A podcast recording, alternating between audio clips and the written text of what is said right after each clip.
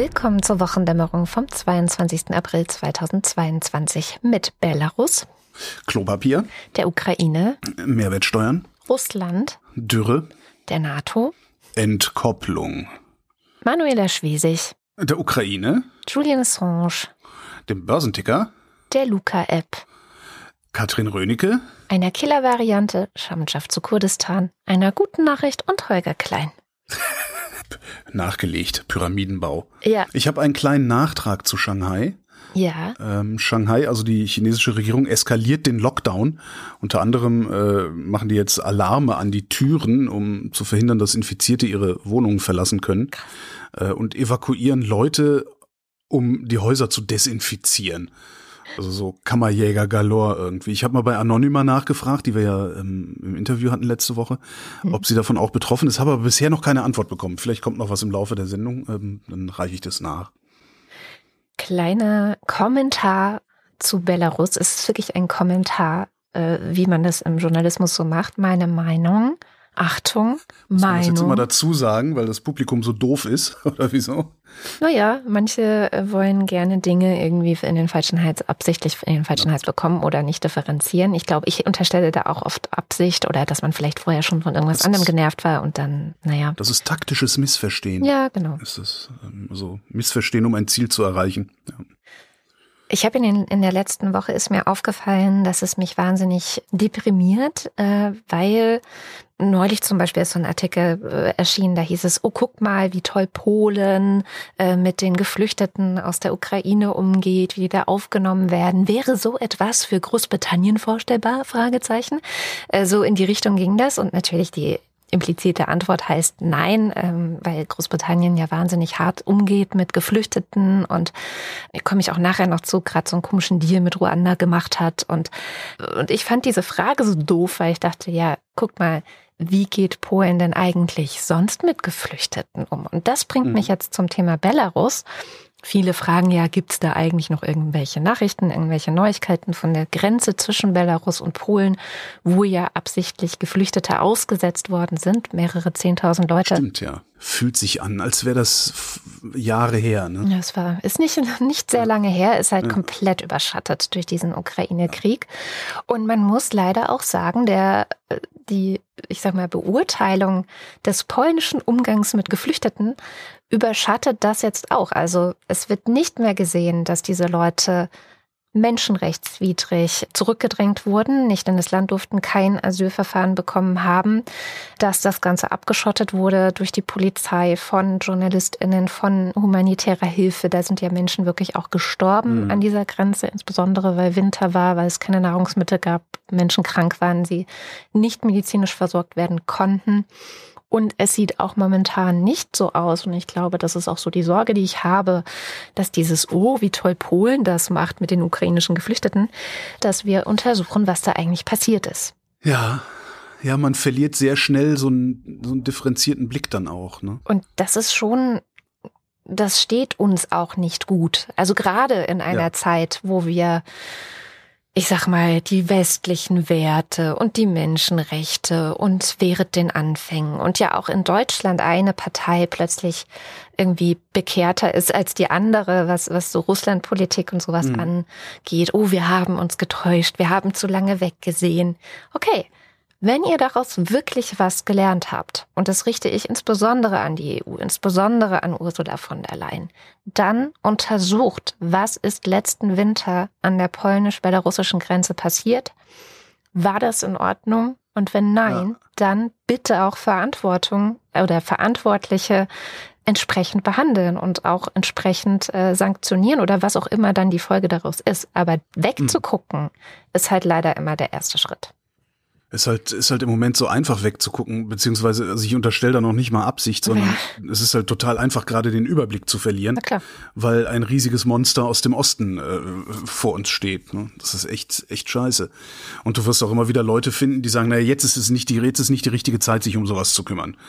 Ähm, das macht es dann zusätzlich schwierig. Ich bin bei sowas ja immer der Meinung, wir sind wie viel? Fast acht Milliarden Menschen auf dieser Erde. Es hat immer jemand Zeit, sich gerade darum Ja. zu kümmern. Genau. Ja, ja, ja, ja. Und das sollten wir auch. Hier Monster aus dem Osten. Ich habe noch ein bisschen was zur Ukraine dabei. Ähm, jetzt nicht, äh, also Kriegsverlauf und so, ähm, das, das äh, mache ich hier gar nicht. Es gibt ja nicht wenige Menschen, auch äh, anscheinend unter unserer Hörerschaft, die um jeden Preis Nazis in der Ukraine sehen wollen. Ähm, ich unterstelle, dass die das wollen, weil sich damit prima rechtfertigen lässt, was Russland da anrichtet. Ähm, Wenn es noch nicht mal Rechtfertigung ist, aber zumindest soweit eine Relativierung, dass man sich nicht mehr äh, wirklich mit diesem Überfall sonderlich befassen muss. Ich habe noch mal eine Handvoll Artikel mitgebracht zum Thema Azov-Regiment. Äh, die tue ich in die Show Notes ist eine Handvoll, es sind drei Artikel äh, zum Thema Azov-Regiment, äh, die äh, beleuchten das nochmal, durchdringen das nochmal, auch diese, diese Symbolik, diese Wolfsangel, die ja immer wieder gesagt wird, dass das ja auch ein SS-Symbol war und so. Ja, für Deutschland muss man dann halt auch nochmal gucken, ob das in der Ukraine tatsächlich auch so gesehen wird, dieses Ding. Spoiler, eher nicht. Jedenfalls, ähm, ich tue es in die Shownotes, es kommt nichts Neues bei, bei, rum. Also da waren zur Gründung Nazis dabei, die haben längst keine Bedeutung mehr, insbesondere keine politische Bedeutung. Und dieses Regiment ist nach wie vor nicht mal ansatzweise ein Grund, die Ukraine zu überfallen. Ähm, also ja, da müsste dann noch mehr passieren, um mich davon abzubringen. Wobei, jetzt kann man dich schon wieder missverstehen. Du ja. sagst ja nicht, dass bei Azov keine Nazis sind. Natürlich nicht. Ja, aber so kann man es halt nicht, leider dass in der Bundeswehr keine Nazis sind. Ja, ja. Und das ist, glaube ich, das, was irgendwie angekommen ist. Du hast ja nur wirklich gemeint, das als vorgeschobenen Kriegsgrund zu nehmen ja. und sagen, guck mal, da sind ja, ja Nazis. Klar.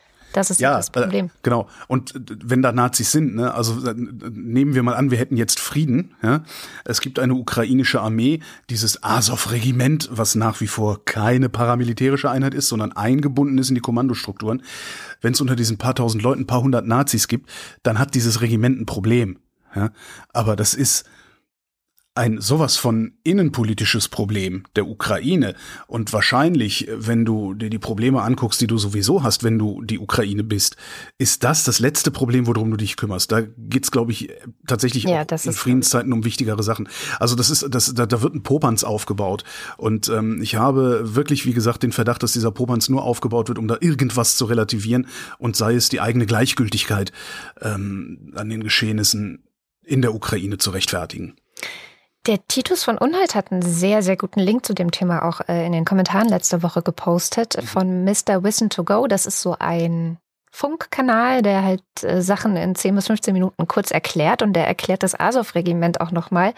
Die ersten, ich glaube, zwölf Minuten oder sowas sind es, ähm, weist er auch nochmal nach. Ja, das sind problematische Leute, auch mit wirklich äh, Netzwerk in den dritten Weg und identitäre Bewegung und so, das sind schon Nazis. Also und die ja, ja. verknüpfen sich auch mit allen Nazis, die sie nur können und rekrutieren wohl auch teilweise. Und ganz am Ende fasste dann aber auch nochmal zusammen, und das fand ich so schön zusammengefasst, also auch nochmal für die, die irgendwie weiterhin darauf beharren, da es, es gäbe es ein großes Problem. Und es ging ja eben um die Frage, ist es ein Kriegsgrund oder nicht? Und da sagt er, hat Wladimir Putin also womöglich recht? Ist die Ukraine auf der Stufe zu einem faschistischen Staat? Ganz klar nein. Und das vor allem aus drei Gründen. Erstens, ja, vor allem 2014 und 2015 gab es einige Fälle, in denen rechtsextreme und rechtsextreme Parteien in wichtige Funktionen gekommen sind. Allerdings hatte das vor allem mit den Wirren der Revolution damals zu tun und mit den Kämpfen im Osten des Landes.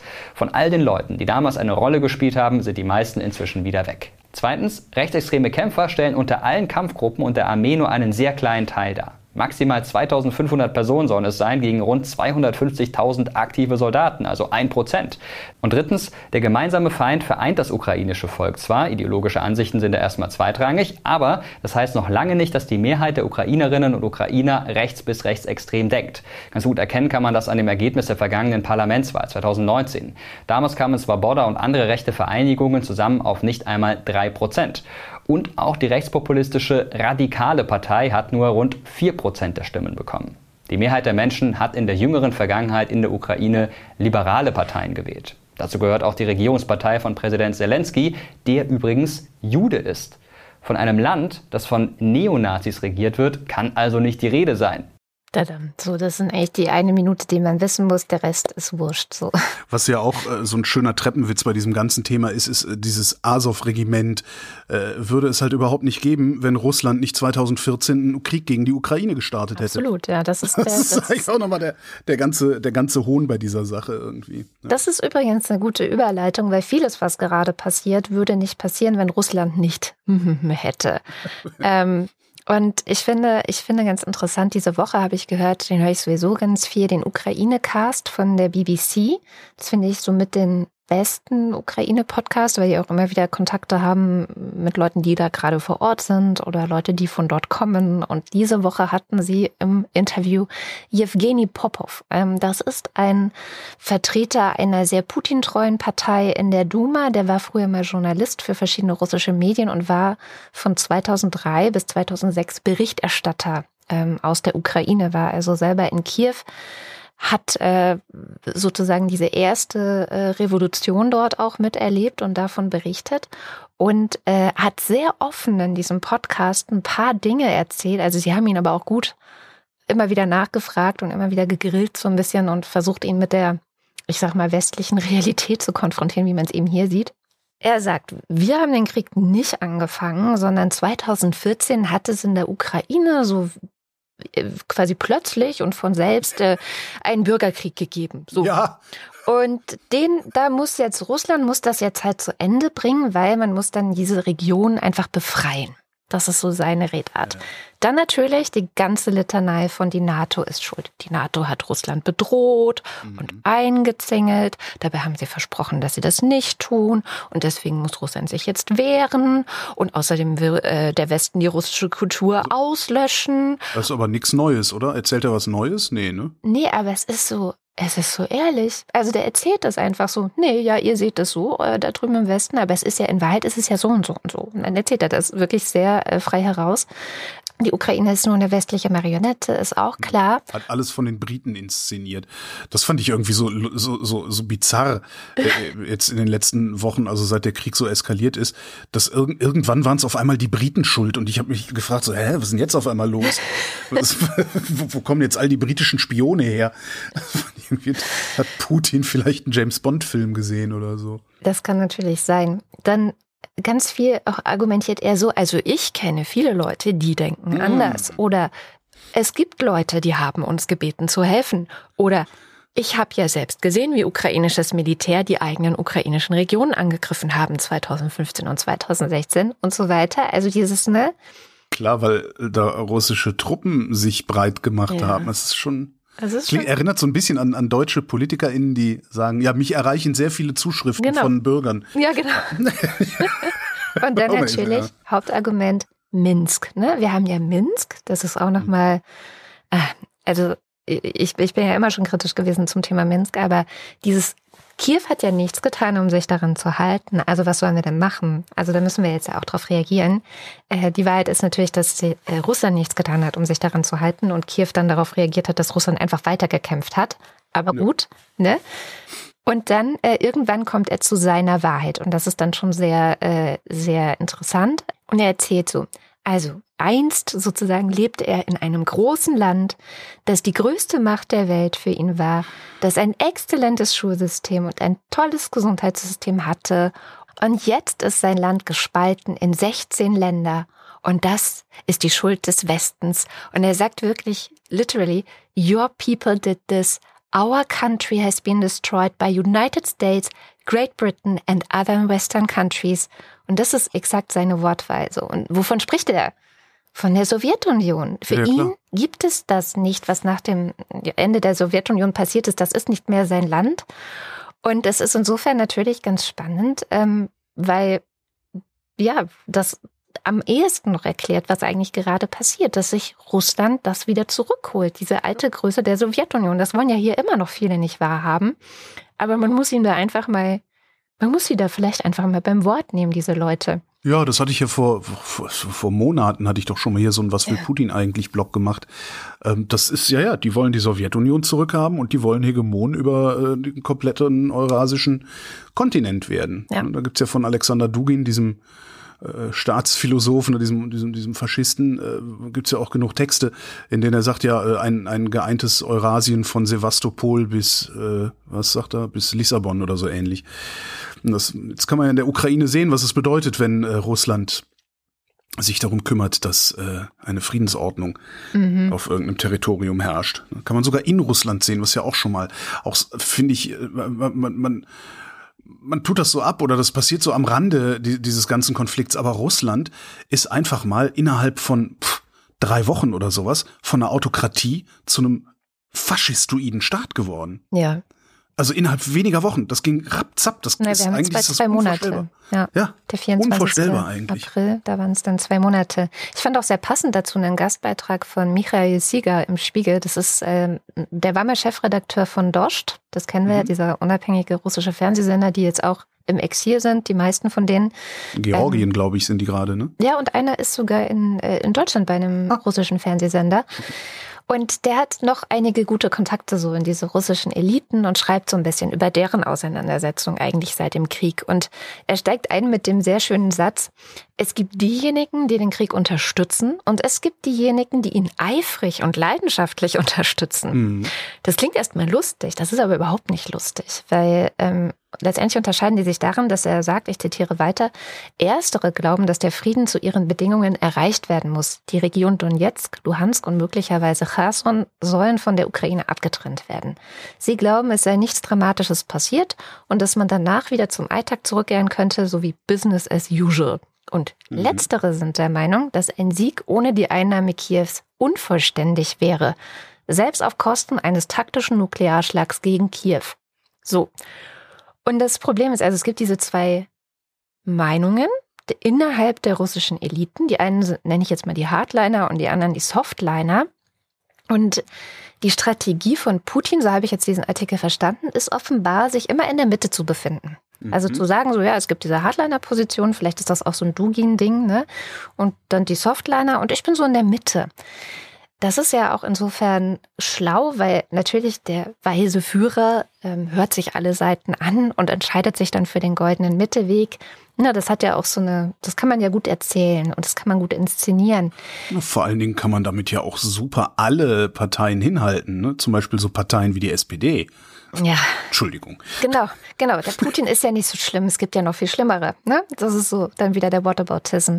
Und was aber das Problem ist, dieser goldene Mittelweg oder was dieser Mittelweg jeweils ist, und das macht er eben stark, der Autor in diesem Artikel, das hat sich massiv verschoben, seit es den Krieg gibt.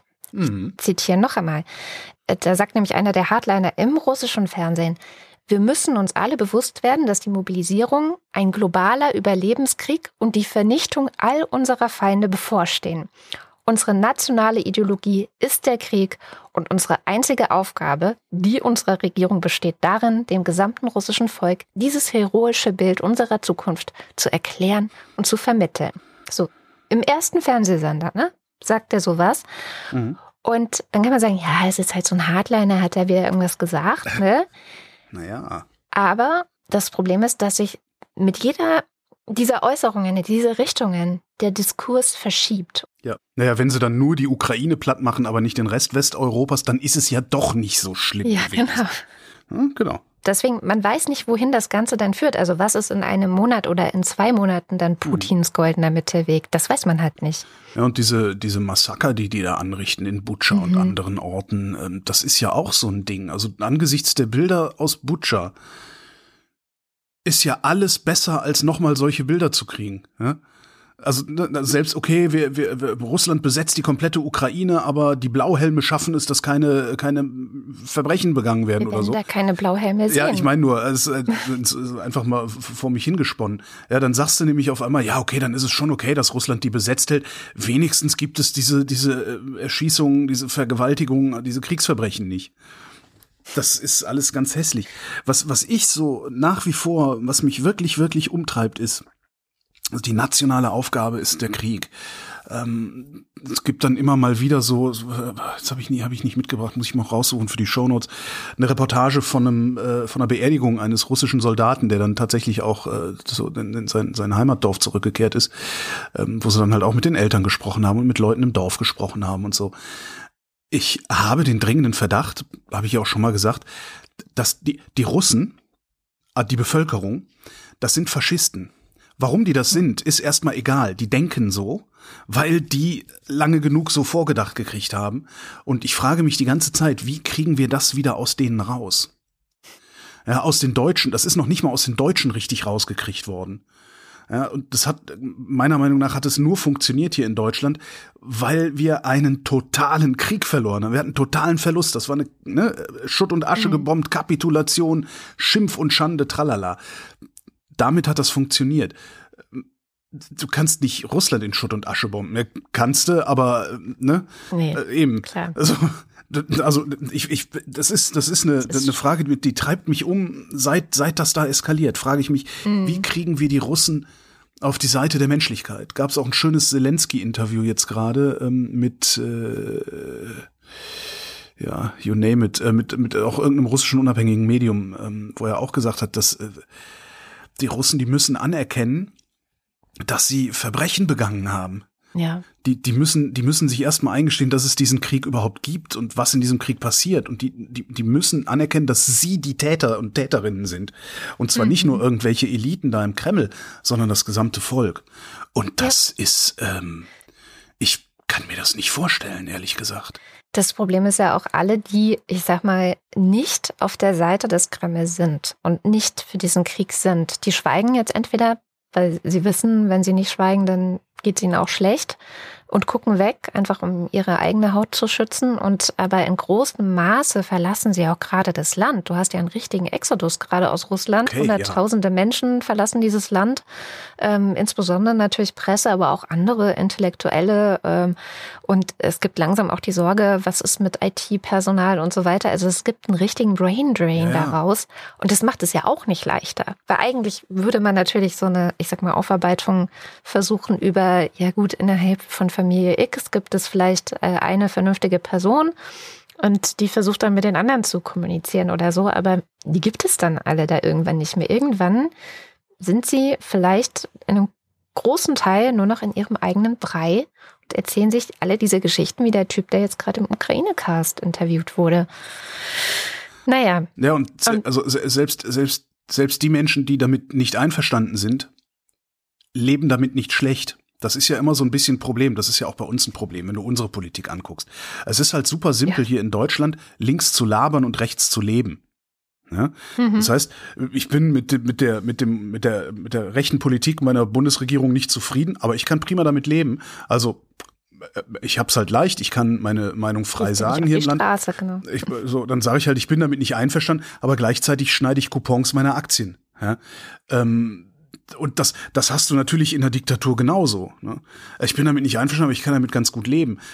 Am Ende, wenn es darum geht zu sagen, was ist da eigentlich passiert, wiefern sind wir eigentlich alle daran schuld, an dem Punkt reißt es halt jedem und jeder in Russland den Boden unter den Füßen weg. Ob du jetzt damit einverstanden warst oder ob du nicht damit einverstanden warst, es ist halt deine Existenz, die dadurch bedingt wird. Und die muss, von der musst du dich irgendwie verabschieden.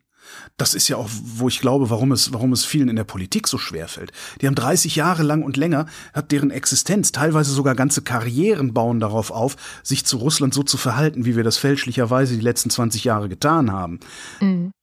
Und jetzt sollst du sagen, okay, mein, meine gesamte, mein gesamtes Dasein basiert auf einer, auf einer Fehlannahme, auf einer Lüge, auf einer, auf einer Selbsttäuschung. Das ist nicht leicht. Ja? Und Ja. wenn du das dann als Bevölkerung auch noch, also eine gesamte Bevölkerung, die wirklich indoktriniert ist, das, wie gesagt, ich, ich kann mir nicht vorstellen, wie das gehen kann. Ich hoffe, ich finde dieses Interview noch mit äh, Zelensky, das war sehr interessant. Mhm.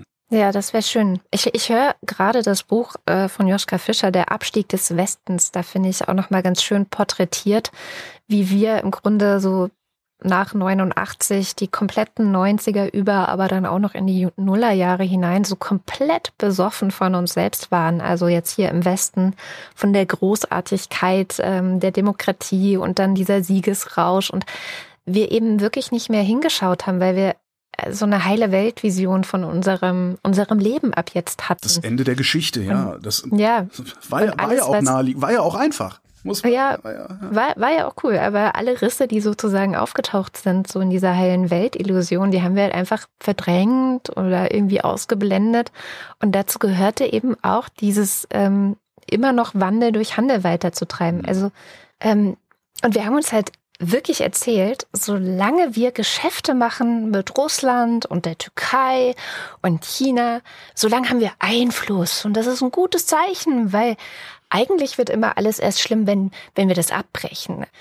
Also ich habe ja ganz oft schon gesagt, ey, warum machen wir äh, das in der Türkei, so VW oder Russland?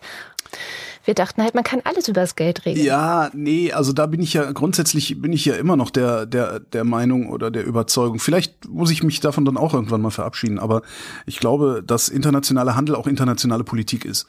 Ähm, und zwar immer, allerdings nur so lange, wie wir uns auch an eine internationale Ordnung halten. Und genau das hat Russland. Diese internationale Ordnung hat Russland verlassen völkerrechtliche Verträge mit Russland sind das Papier nicht wert, auf dem sie stehen.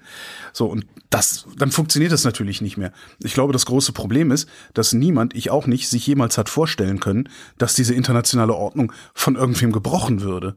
Weil letztendlich alle davon profitieren.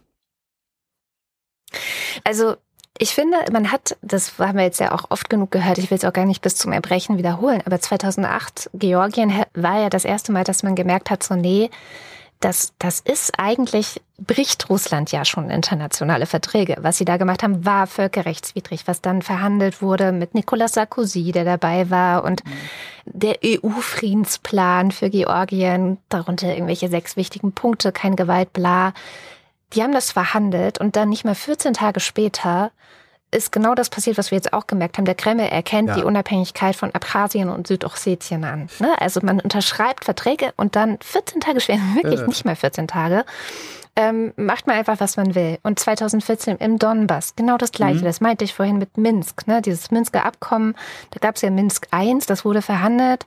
Die Ukraine hat versucht, sich dran zu halten, obwohl das wirklich deutlich zum Nachteil der Ukraine war, auch. Ja, also ich meine, man muss sich vorstellen, jemand kommt, nimmt dir was weg und dann wird dir gesagt, na gut, das wurde dir jetzt weggenommen, aber dann musst du dir das jetzt mit dem, der dir das weggenommen hat, ein bisschen teilen und dafür sorgen, dass derjenige, der es dir weggenommen hat, auch noch Mitspracherecht ja. dabei hat und so. Ne? Also so war Minsk I. Und sie haben es trotzdem gemacht, ne? Ähm, haben sich das so ein bisschen, heute sagen sie, es wurde ihnen diktiert vom Westen. Äh, Steinmeier und Co. haben da auch so eine gewisse Rolle mit dabei, aber egal. Und dann hat sich Russland nicht mal daran gehalten. Es musste dann ein zweites Abkommen getroffen werden. Ja, daran haben sie sich auch nicht gehalten. Ja, ja, ja, ja, ich weiß, ich, ich verstehe deinen Punkt.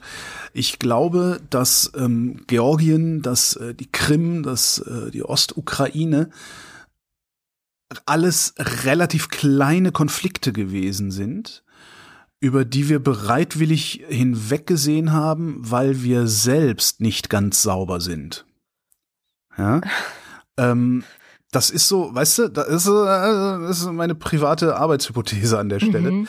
Ähm, das ist, äh, also entweder ist es natürlich ganz weit weg, ne? Wenn Indien und Pakistan sich okay. um irgendwas um Kaschmir prügeln, das ist ganz weit weg, das hat mit mir nichts zu tun erstmal so. Ja, oder was auch Russland in Syrien gemacht hat. Genau, das ist ganz weit, das ist das ist ganz weit weg äh, und ne, was was was wir teilweise auch in Afghanistan gemacht haben, ist auch nicht ganz koscher gewesen. Ähm, ich erinnere da an äh, äh, gefickte Totenschädel, ich weiß nicht, ob du das damals mitgekriegt hattest. Ja, ja. Solche Geschichten. Also, wir ne, wir wir haben so du, du bist so in so einem Spannungsverhältnis irgendwie, dass du es eigentlich richtig machen willst, dass du eigentlich von allen verlangst, dass sie es richtig machen, so richtig wie du, aber trotzdem machst du Fehler in dieser ganzen Sache. Ich will es gar, nicht beurteilen, du machst also bewerten, du machst Fehler in dieser ganzen Sache. Das heißt, du musst gleichzeitig auch bereit sein, die Fehler, jetzt in Anführungszeichen, die andere machen, auch als lässlich hinzu, äh, hinzustellen. Das heißt, du gehst entweder gehst du hin und sagst so, wir machen das jetzt absolut, ja, mhm. Was wahrscheinlich nicht geht, weil du wirst immer, äh, du weißt du, du, kann, du kannst nicht, du kannst nicht ja, ja. Soldaten kontrollieren, die irgendwo sind und sich daneben benehmen. Also entweder du sagst, du machst es absolut, oder du sagst, na ja, wir sind ja auch nicht so ganz koscher, dann dürfen die anderen auch mal nicht so ganz koscher sein. Und ich glaube, auf diesem Weg, das so ein bisschen lässlich zu finden, zu denken, na gut, wir sehen mal darüber hinweg, dafür seht ihr ja bei uns da über irgendein anderes Ding hinweg, und dann regelt sich das alles schon so gemütlich ein wie so ein Wasserbett. Ne? So schwappt so ein bisschen, aber eigentlich bleibt die Liegefläche immer gleich gleich.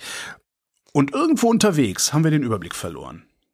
Ja, wobei, also ich glaube schon, dass es das ist halt einfach auch sehr komplex. Wahrscheinlich spielen sehr viele verschiedene Sachen zusammen. Vor allen Dingen gehört da ja noch dazu, was du vorher erwähnt hast, dass wir gedacht haben, dass es gar nicht anders sein kann, als dass der Liberalismus und die Demokratie ja.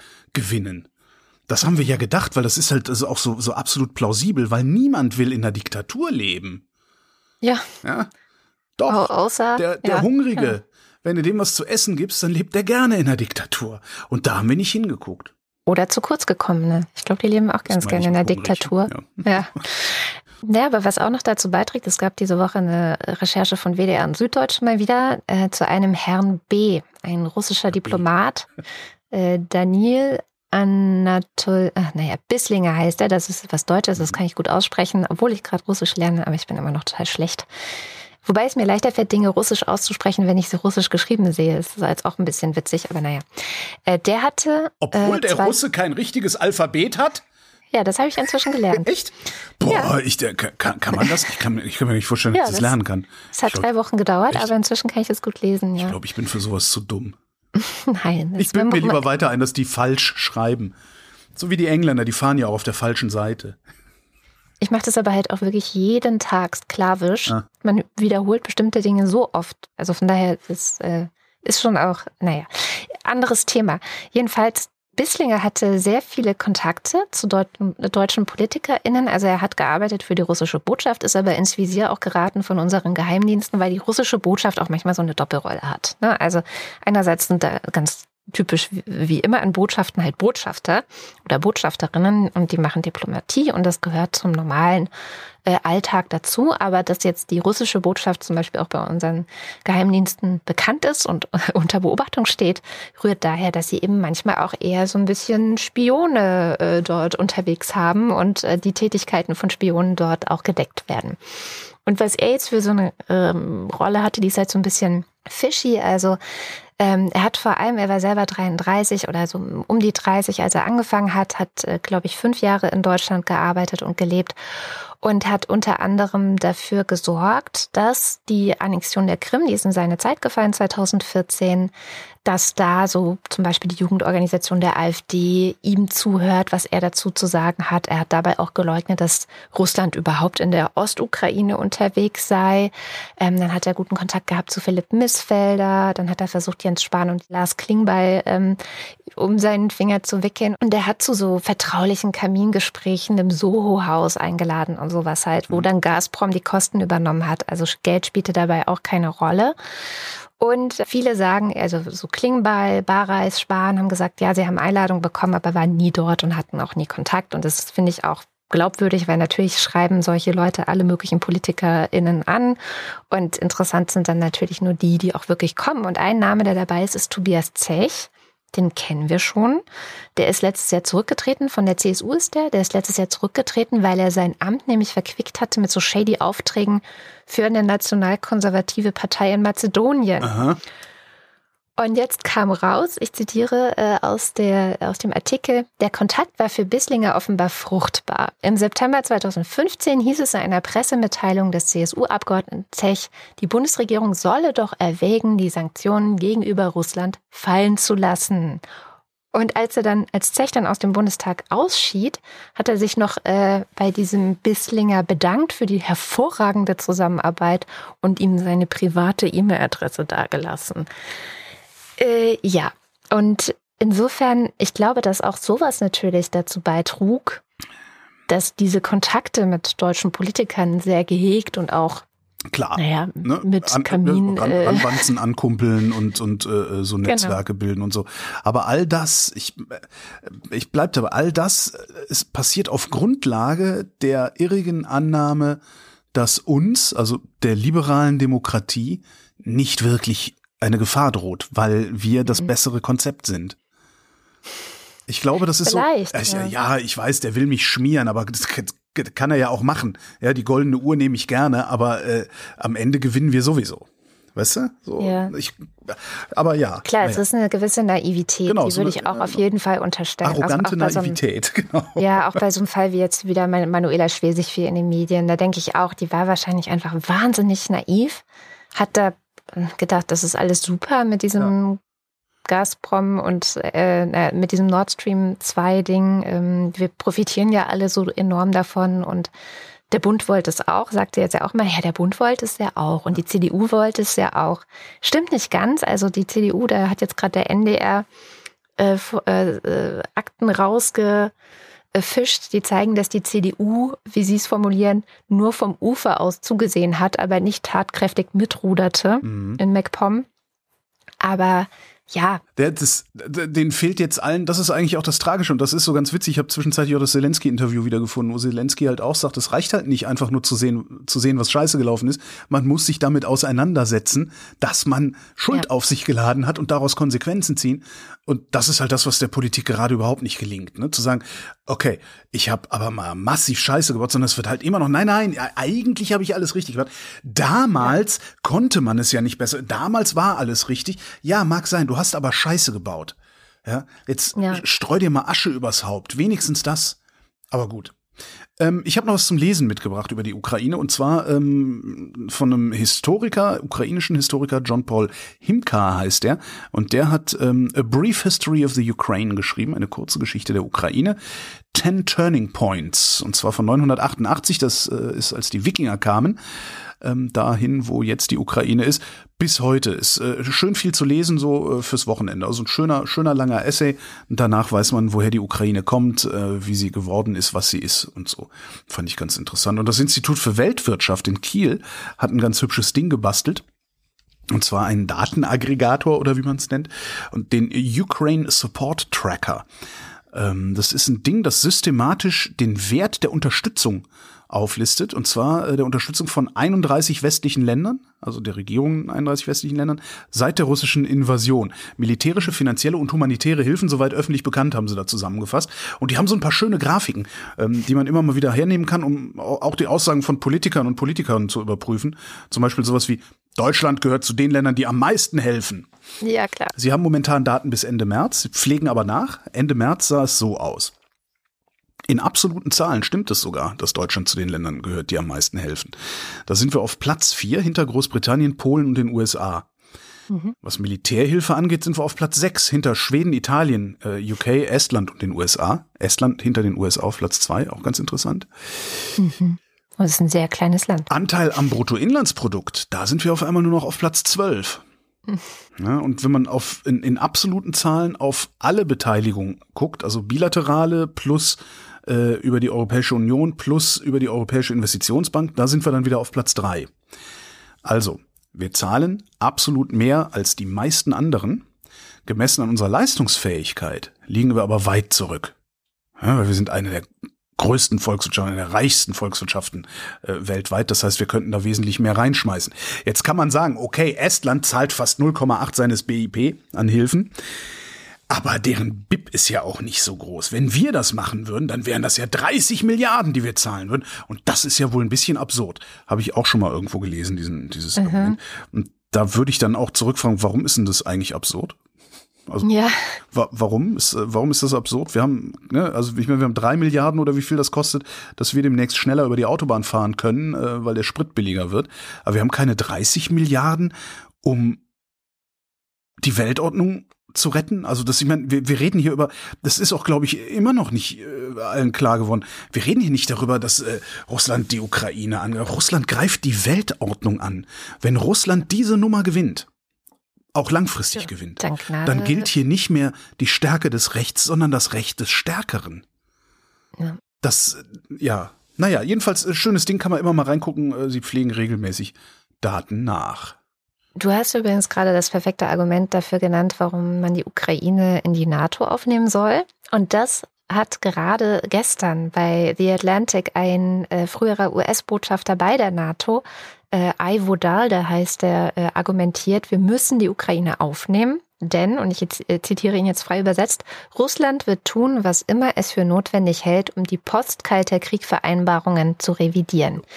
Hatte ich ja vorhin auch schon erläutert. Und er fragt, was denn eigentlich den Krieg stoppen würde und antwortet, naja, damit die Ukraine wirklich frei und unabhängig sein kann, muss sie in die NATO und in die EU aufgenommen werden. Und sagt auch, die NATO sollte sie willkommen heißen. Ich sage das ja seit Jahren, das ist das Einzige, was die Ukraine schützen könnte. Also seit 2014 beschäftige ich mich ja auch sehr intensiv damit. Mhm. Und ähm, seit Jahren jammert ja aber auch gleichzeitig Russland. Und ich habe auch immer gesagt, das Einzige, die Ukraine ist komplett ungeschützt. Niemand ist auf der Seite der Ukraine. Also klar, die USA haben sie immer mit Waffen beliefert und so weiter, aber es reichte ja nie, dass sie sich so wehren konnte, dass sie zum Beispiel den Osten zurückbekommen hätte oder so, sondern sie waren einfach immer ungeschützt. Mhm. Und nie in der NATO. Und ähm, das argumentiert dieser äh, ehemalige US-Botschafter auch. Der sagt eben, naja, Russland jammert über die NATO, legt sich alle möglichen Gründe zurecht oder legt sich mit der NATO einen Grund zurecht, andere Länder zu überfallen. Ja, so, hö, äh, Georgien will in die NATO 2008, zack, Georgien überfallen. 2014 sagt die Ukraine, nee, geh weg, Janukowitsch, zack, äh, Ukraine überfallen. Und der Witz ist halt, während Russland sagt, die NATO kommt immer näher und von allen Seiten und es ist eine Bedrohung, hat die NATO Russland in Wahrheit noch nie bedroht. Das ist ja ein Verteidigungsbündnis, ja. Das weiß ähm, ja auch jeder. Und das, was ja auch seit, weil man hat es ja spätestens jetzt so gesehen, als der Krieg angefangen hat, dass alle westlichen ähm, Staatsoberhäupter in einer Tour versprochen haben, dass die NATO der Ukraine auf keinen Fall helfen wird. Ja. ja also falls es noch eines Beweises bedurft hätte, die wurde Frage, der geliefert. Die Frage wäre halt auch, ob ähm, die NATO einem NATO-Mitglied Ukraine äh, äh, angemessen helfen würde, weil das Problem ist ja, das gibt gerade im Spiegel ein sehr langes Interview mit Olaf Scholz, wo er auch mal wieder das Thema Atomkrieg bringt. Sagt keiner, niemand will einen Atomkrieg. So und solange das das Handeln der Politiker und Politikerinnen und vielleicht sogar der Militärs bestimmt, um jeden Preis einen Atomkrieg verhindern zu wollen, müssen die sich auch gleichzeitig fragen lassen, ob sie bereit sind, in, in, einen wirklich umfangreichen konventionellen Krieg mit Russland einzutreten. Und das finde ich halt so ein bisschen problematisch, weil am Ende kannst du halt immer sagen, ja, aber da, dann ist Atomkrieg. Ja? Also wenn wir jetzt der Ukraine helfen, dann wirft Russland Atombomben auf Berlin, London und äh, New York. Dann lassen Aber wir der das Witz, der Witz ist doch, und da sind sie sich ja schon alle einig, dass wenn die Ukraine bereits Teil der NATO gewesen wäre, dann wäre jetzt Frieden. Dann wäre da auch Russland nicht eingefallen. Also ja. Russland lässt ja bisher alle NATO-Staaten in Ruhe. Insofern ist die NATO ein Grund für den Krieg, das kann man schon sagen, nämlich weil diese ganzen Länder da nicht drin sind, werden sie von Russland angegriffen, weil sie da eben eine offene Flanke haben. Und deswegen argumentiert auch der äh, Dalda, die Aufnahme der Ukraine, das mag alles schwierig sein. Und es ist noch nie ein Land in die NATO aufgenommen worden, das gerade im Krieg war. So, das gab es einfach noch nicht. Aber es ist die einzige Chance eigentlich, die die Ukraine hat, dass es jemals Frieden dort geben wird. Und das gilt im Grunde fast auch für die anderen Länder, die da drumherum noch liegen. Also das finde ich schon so ein bisschen, es ist ein Dilemma. Aber eigentlich ist das der einzige Schutz, den wir wirklich bieten können. Mhm. Oder zumindest versuchen sollten zu bieten. Er sagt auch, ne, nur weil das noch nie passiert ist, äh, sollte uns das jetzt noch nicht davon abhalten, Wege zu suchen, wie es vielleicht möglich sein könnte. Mhm. Äh, was wir ja auch noch haben, äh, ist die Energieversorgung, also unsere Drogenabhängigkeit äh, Russland gegenüber. Und wenn wir unseren Politikerinnen glauben können, dann sind wir ja gerade dabei, uns ökonomisch von Russland abzukoppeln. Ähm, und wenn wir das mit der strategischen Neuausrichtung ernst meinen, dann werden wir uns auch so schnell wie möglich, so weitgehend wie möglich von China abkoppeln müssen, ökonomisch. Hm. Weil von denen sind wir auch abhängig und die sind immer noch äh, eher auf der unsicheren Seite, auch wenn so die, die weltweite Expertise sagt, na, China wird schon noch kippen, äh, die werden sich das nicht lange leisten können oder nicht lange erlauben wollen, äh, auf Russlands Seiten zu stehen. Aber mal gucken, also noch sieht's nicht wirklich danach aus. Das IFO-Institut, was ja der ähm, Revolution eher unverdächtig ist, hat mal gerechnet. Und dabei kam raus, wenn sich China und die EU entkoppeln würden, würden beiden dauerhaft knapp ein Prozent Einkommen entgehen. Realeinkommen. Also wir würden ein Prozent mhm. ärmer. Wenn sich der Osten, also die BRIC-Staaten, äh, das ist Brasilien, Russland, Indien, China, und wobei Brasilien, der Osten, muss man dann auch nochmal drüber reden, äh, mhm. und also wenn sich, wenn sich der Osten und der Westen, also die USA und wir so, ne, Australien und sowas, also die USA, äh, der Osten und der Westen entkoppeln würden, würde der Osten 3,9 Prozent und der Westen 1,3 Prozent Einkommen verlieren. Jetzt kann ich Olaf Scholz schon hören, der im nächsten Interview das alles wegwischt mit irgendeinem so versteckten Shareholder-Argument, was er natürlich nicht so nennt, aber was es dann ja letztlich ist, weil ne, ärmer werden heißt, meine Aktien werden weniger wert. Äh, die Diskussion wird aber kommen, davon gehe ich schwer aus, spätestens wenn Russland dann tatsächlich mal den Gashahn zudrehen sollte und spätestens wenn was auch immer aus China noch so kommen mag, äh, das kann ich mir gerade nicht und mag ich mir vielleicht auch gar nicht so vorstellen. Auch schön an der Stelle, die deutsche Industrie, die scheint es ja dann erfolgreich geschafft zu haben, dieses Thema Energieboykott unterzupflügen regelrecht, indem sie der Politik weiß gemacht hat, wir würden hier Massenarbeitslosigkeit, äh, Deindustrialisierung, Armut, Agrarstaat, Untergang des Abendlandes. Ich höre jetzt auf. Also wir würden hier mhm. ganz fürchterliche Verhältnisse bekommen, wenn wir nicht weiter brav russisches Gas, Öl und Kohle einkaufen wie bisher. Da hat dann das ARD-Magazin Monitor mal beim Bundeswirtschaftsministerium nachgefragt, bei Konzernen, bei Wirtschaftsverbänden, auf welchen Zahlen, Fakten und Modellen denn diese Szenarien beruhen würden. Mhm. Ich zitiere. Ergebnis, niemand konnte konkrete Zahlen liefern, stattdessen vage Prognosen und allgemeine Aussagen. Willst du meine Arbeitshypothese hören oder kannst du ja auch denken, ne? Nee, sag, was ist die Arbeitshypothese? Die Arbeitshypothese, die wissen ganz genau, dass es gar nicht so schlimm kommen würde, wie sie behaupten. Die wissen aber, aber auch, dass es eine Diskussion um die Finanzierung des Ganzen geben würde. Die Politik mhm. weiß ganz genau, dass sie den Wohlhabenden die Steuern erhöhen müsste. Na klar. Ja, das, das, wollen die nicht. Die Wohlhabenden ja. wollen das auch nicht. Ja, die Wohlhabenden haben aber Aktien dieser Unternehmen, das ist alles sehr billig, was ich hier mache, natürlich. Die Wohlhabenden, die Wohlhabenden haben aber Aktien äh, in diesen Unternehmen. Und darum gibt man der Politik einen Argumentebaukasten an die Hand, mit der sie so eine Verteilungsdebatten ganz elegant umschiffen kann, bevor diese Verteilungsdebatten überhaupt losgehen, weil Geld kosten würde es, wir würden ärmer würden. Und das zu regeln ist nicht Sache des Marktes, sondern das ist Sache der Politik. Und dieser Regelung verweigert sich die Politik. Das ist meine Arbeitshypothese. Das finde ich eine, ich wollte vorhin, also bevor du zu diesem Punkt gekommen bist, wollte ich schon sagen, ja, über Umverteilung will natürlich in Deutschland nie jemand reden. Natürlich nicht. Und das ist exakt das, was ansteht, eigentlich. Ne? Ja. ja. Ich habe ein sehr ungewöhnliches Thema mitgebracht. Du hast es vielleicht schon gehört. Julian Assange. Ja. Hat jetzt nur noch eine Chance, momentan zumindest. Das ist Priti Patel. Das ist Scheiße. die Innenministerin Großbritanniens gilt als Hardlinerin. Du darfst schon, du weißt, von ja. wem ich hier rede. Ich stelle sie mir immer wie so eine weibliche Version von Horst Seehofer vor, muss ich sagen. Und hat also auch vieles gemeinsam mit dessen äh, Migrationspolitik, hat jetzt gerade frisch einen, wie ihre eigenen Mitarbeiter sagen, beschämenden Deal mit Ruanda abgeschlossen. Man nennt es euphemistisch ein Economic Development Partnership, mhm. ähm, das am Ende aber darauf hinausläuft, dass Großbritannien alleinstehende Männer, die in Großbritannien mm, ankommen und Asyl beantragen wollen, dass man die nach Ruanda ausfliegt, wo sie dann darauf warten sollen, wie ihr Asylantrag entschieden in wird. Ruanda kaserniert, ja. Wahnsinn. So, das Haupt, also das offizielle Argument ist, dass man damit sogenannte Schmuggler mhm. äh, aushebeln könnte. Wie das mit dieser Methode genau erreicht werden sollte, ist nicht so ganz klar. Na, indem sich rumspricht, dass man ja direkt nach Ruanda gehen kann ähm, und da dann Asyl beantragen kann. da hatten die Schweden hatten doch auch irgendwie so ein, so ein Ding am Laufen, ne? dass sie irgendwie ihre, ihre Asylzentren in irgendwelchen anderen Staaten haben wollten. Wann ist die Schweden? Schweden, Dänen, irgendein skandinavisches Land war das. Ah. Naja, es ist nur so eine Facette von ihrer wirklich harten Migrationspolitik. Und jedenfalls ausgerechnet, die ist jetzt halt Julian Assange's vielleicht letzte Hoffnung, zumindest in Großbritannien, weil jetzt gerade ein Gericht äh, gesagt hat, so dieser Auslieferungsbeschluss für Assange an die USA äh, ist jetzt äh, richterlich Fakt. Also er hat jetzt wohl noch mal vier Wochen weitere Einspruchsgründe vorzulegen. Ich denke aber, die Chancen sind wohl eher schlecht, weil das Ganze läuft ja auch schon sehr lange. Die Frage, die jetzt im Raum steht, ist die, ob das, was Julian Assange getan hat, wirklich Spionage ist. Das ist ja die Argumentation der USA. Oder wie seine Verfechter sagen, Journalismus. Und da muss ich sagen, ich finde nicht, dass es Journalismus ist. Ich erinnere mich noch sehr gut an zwei Gespräche, die ich in den Jahren so wahrscheinlich 2011, 12 ungefähr gehabt habe. Ähm, das eine war mit einer damaligen Europaabgeordneten, die sehr kritisch gesehen hat, was Wikileaks damals äh, aus Syrien veröffentlicht hat. Wikileaks hat ja immer so fu funktioniert. Also eine Headline war, Wikileaks veröffentlicht zwei Millionen mhm. Mails aus Syrien.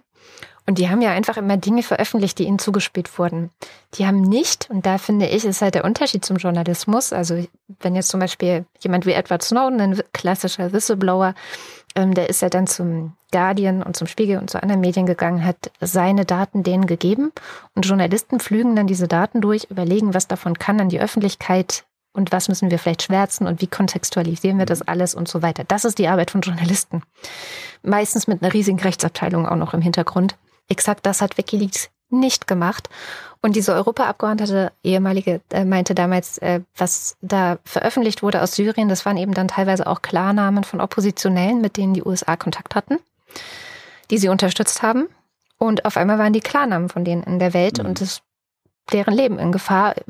Ich weiß nicht, was daraus geworden ist. Vielleicht auch deren Leben jetzt auf dem Gewissen von Wikileaks. Das heißt, ich finde das äh, sehr unjournalistisch und ähm, das meinte eben auch äh, äh Herfried Münkler, mit dem ich mich damals darüber unterhalten habe, meinte auch Journalistinnen, die haben halt eine Verantwortung, die übernehmen für das, was veröffentlicht wird, Verantwortung. Mhm.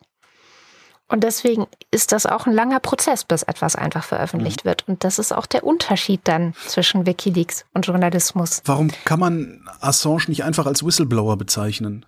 Ist, oder ist das ein, ist naja. das ein PR-Trick, ihn äh, immer wieder als Journalisten zu bezeichnen, um dem Ganzen so eine größere, ein größeres Gewicht zu verleihen?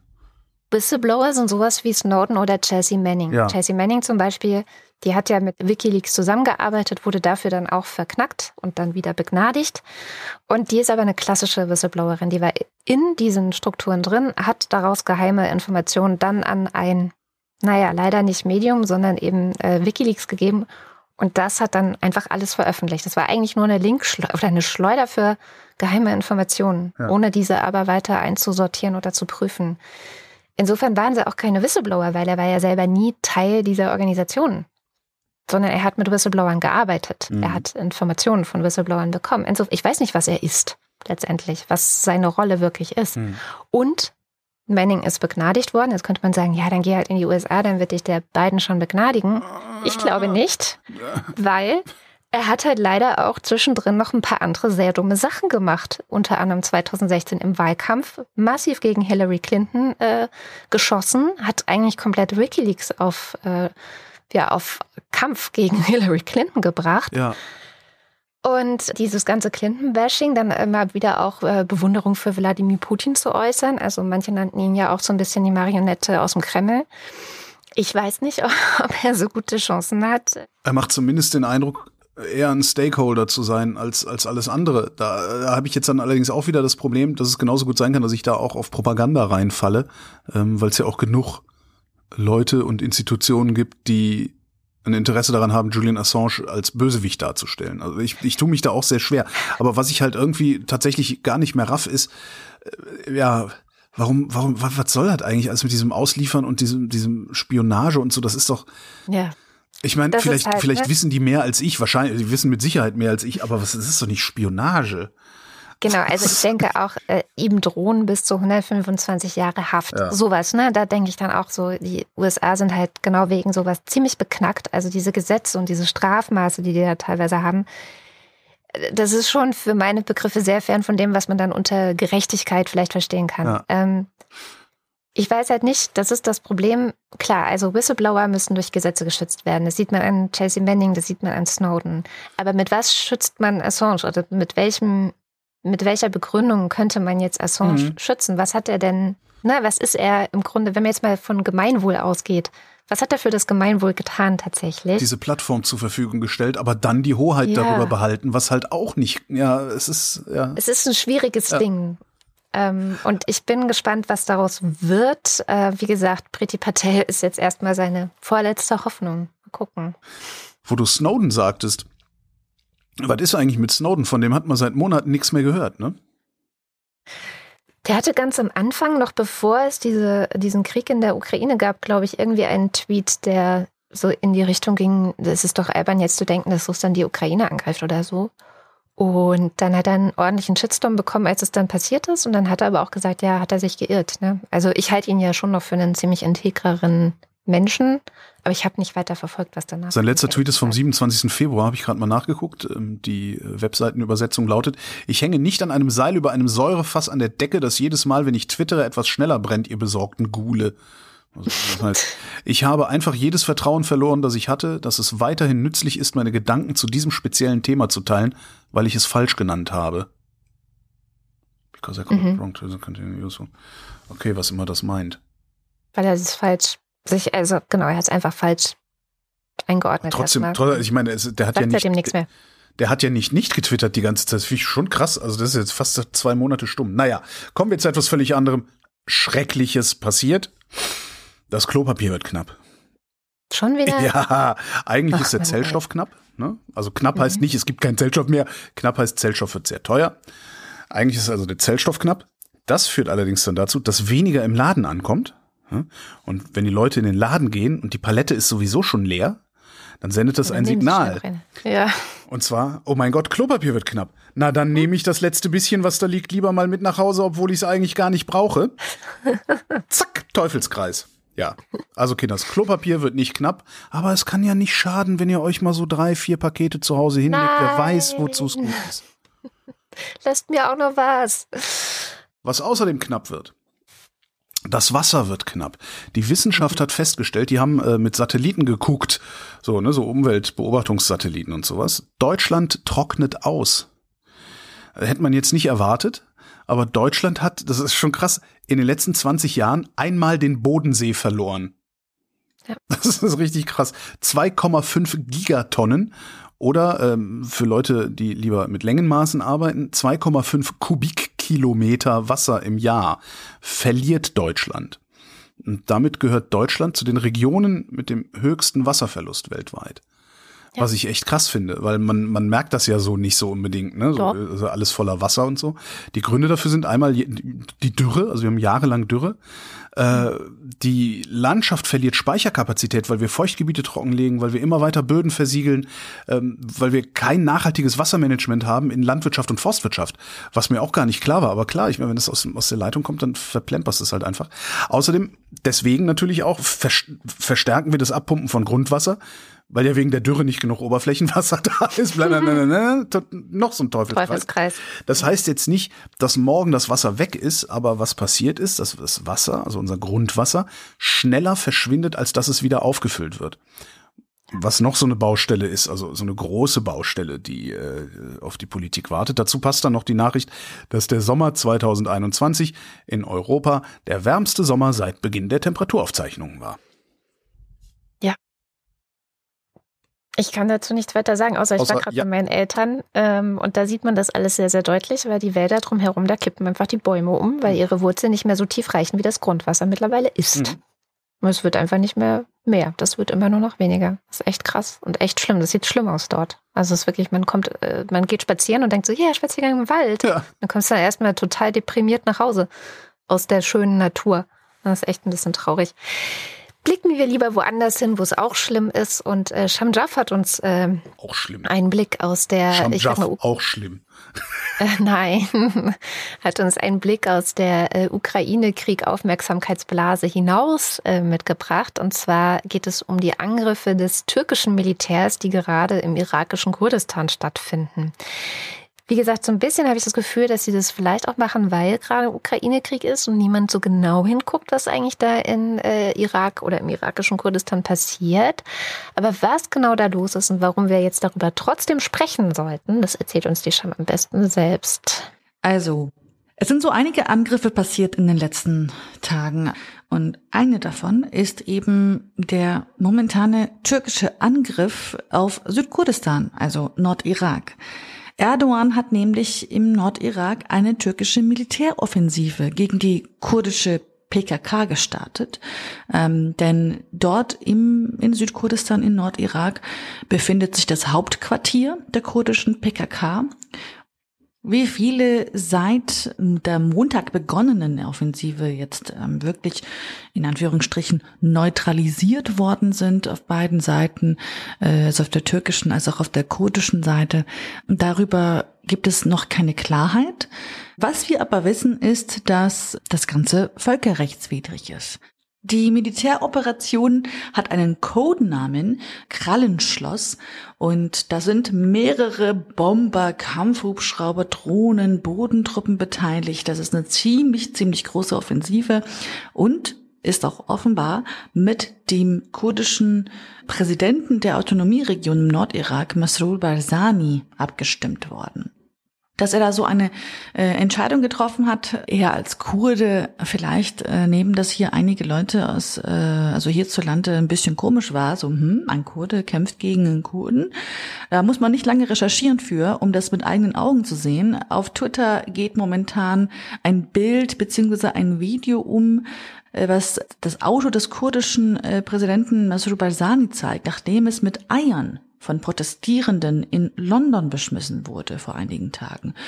Wenn man das nicht gesehen hat, dann guckt man vielleicht nach Slemani, einer Großstadt in Südkurdistan, wo aktuell demonstriert wird, genau gegen diesen türkischen Angriffskrieg und die Komplizenschaft von Barzani äh, und der Türkei. Die Türkei und die PKK bekämpfen sich schon seit 1984, also schon seit sehr, sehr langer Zeit und keiner hat bisher so richtig die militärische Oberhand gewonnen. Und was den Angriff jetzt betrifft, da beruft sich die Türkei auf das Recht zur Selbstverteidigung. Im türkischen Verteidigungsministerium hieß es, man sei mit der Offensive einem geplanten, groß angelegten Angriff der PKK zuvorgekommen. Verteidigungsminister Akar sagte, der Einsatz werde in den kommenden Tagen verstärkt. Unser Kampf wird weitergehen, bis der letzte Terrorist neutralisiert ist. Das hat er gesagt. Erdogan will aber nicht nur in Südkurdistan einmarschieren. Diesmal dürfte es bei der Offensive eigentlich noch um mehr gehen als diese üblichen Angriffe auf die PKK-Infrastruktur in Südkurdistan, also Nordirak. Erdogan kündigte auch äh, letzten Mittwoch an, die Türkei werde nun auch in Syrien, in Nordsyrien, in Anführungsstrichen die Köpfe der Terrororganisation zermalmen. Ähm, Türkei erachtet die PKK als eine Terrororganisation. Die Kurdinnen erachten, äh, meisten Kurdinnen erachten PKK als eine Selbstverteidigungs-Guerilla-Organisation. Äh, BeobachterInnen, die erwarten also momentan auch eine neue Militäroperation im bereits teilweise äh, türkisch besetzten Nordsyrien, also in Rojava, gegen den äh, dortigen Ableger der PKK. Die nennen sich nämlich die Volksbefreiungseinheiten, die äh, YPG, also YPG auf Deutsch. Ähm, man muss sagen, dieser Krieg oder diese Angriffe sind nichts Neues. Allein dieses Jahr fanden schon 29 türkische Drohnenangriffe in Rojava, also in Nordsyrien, statt.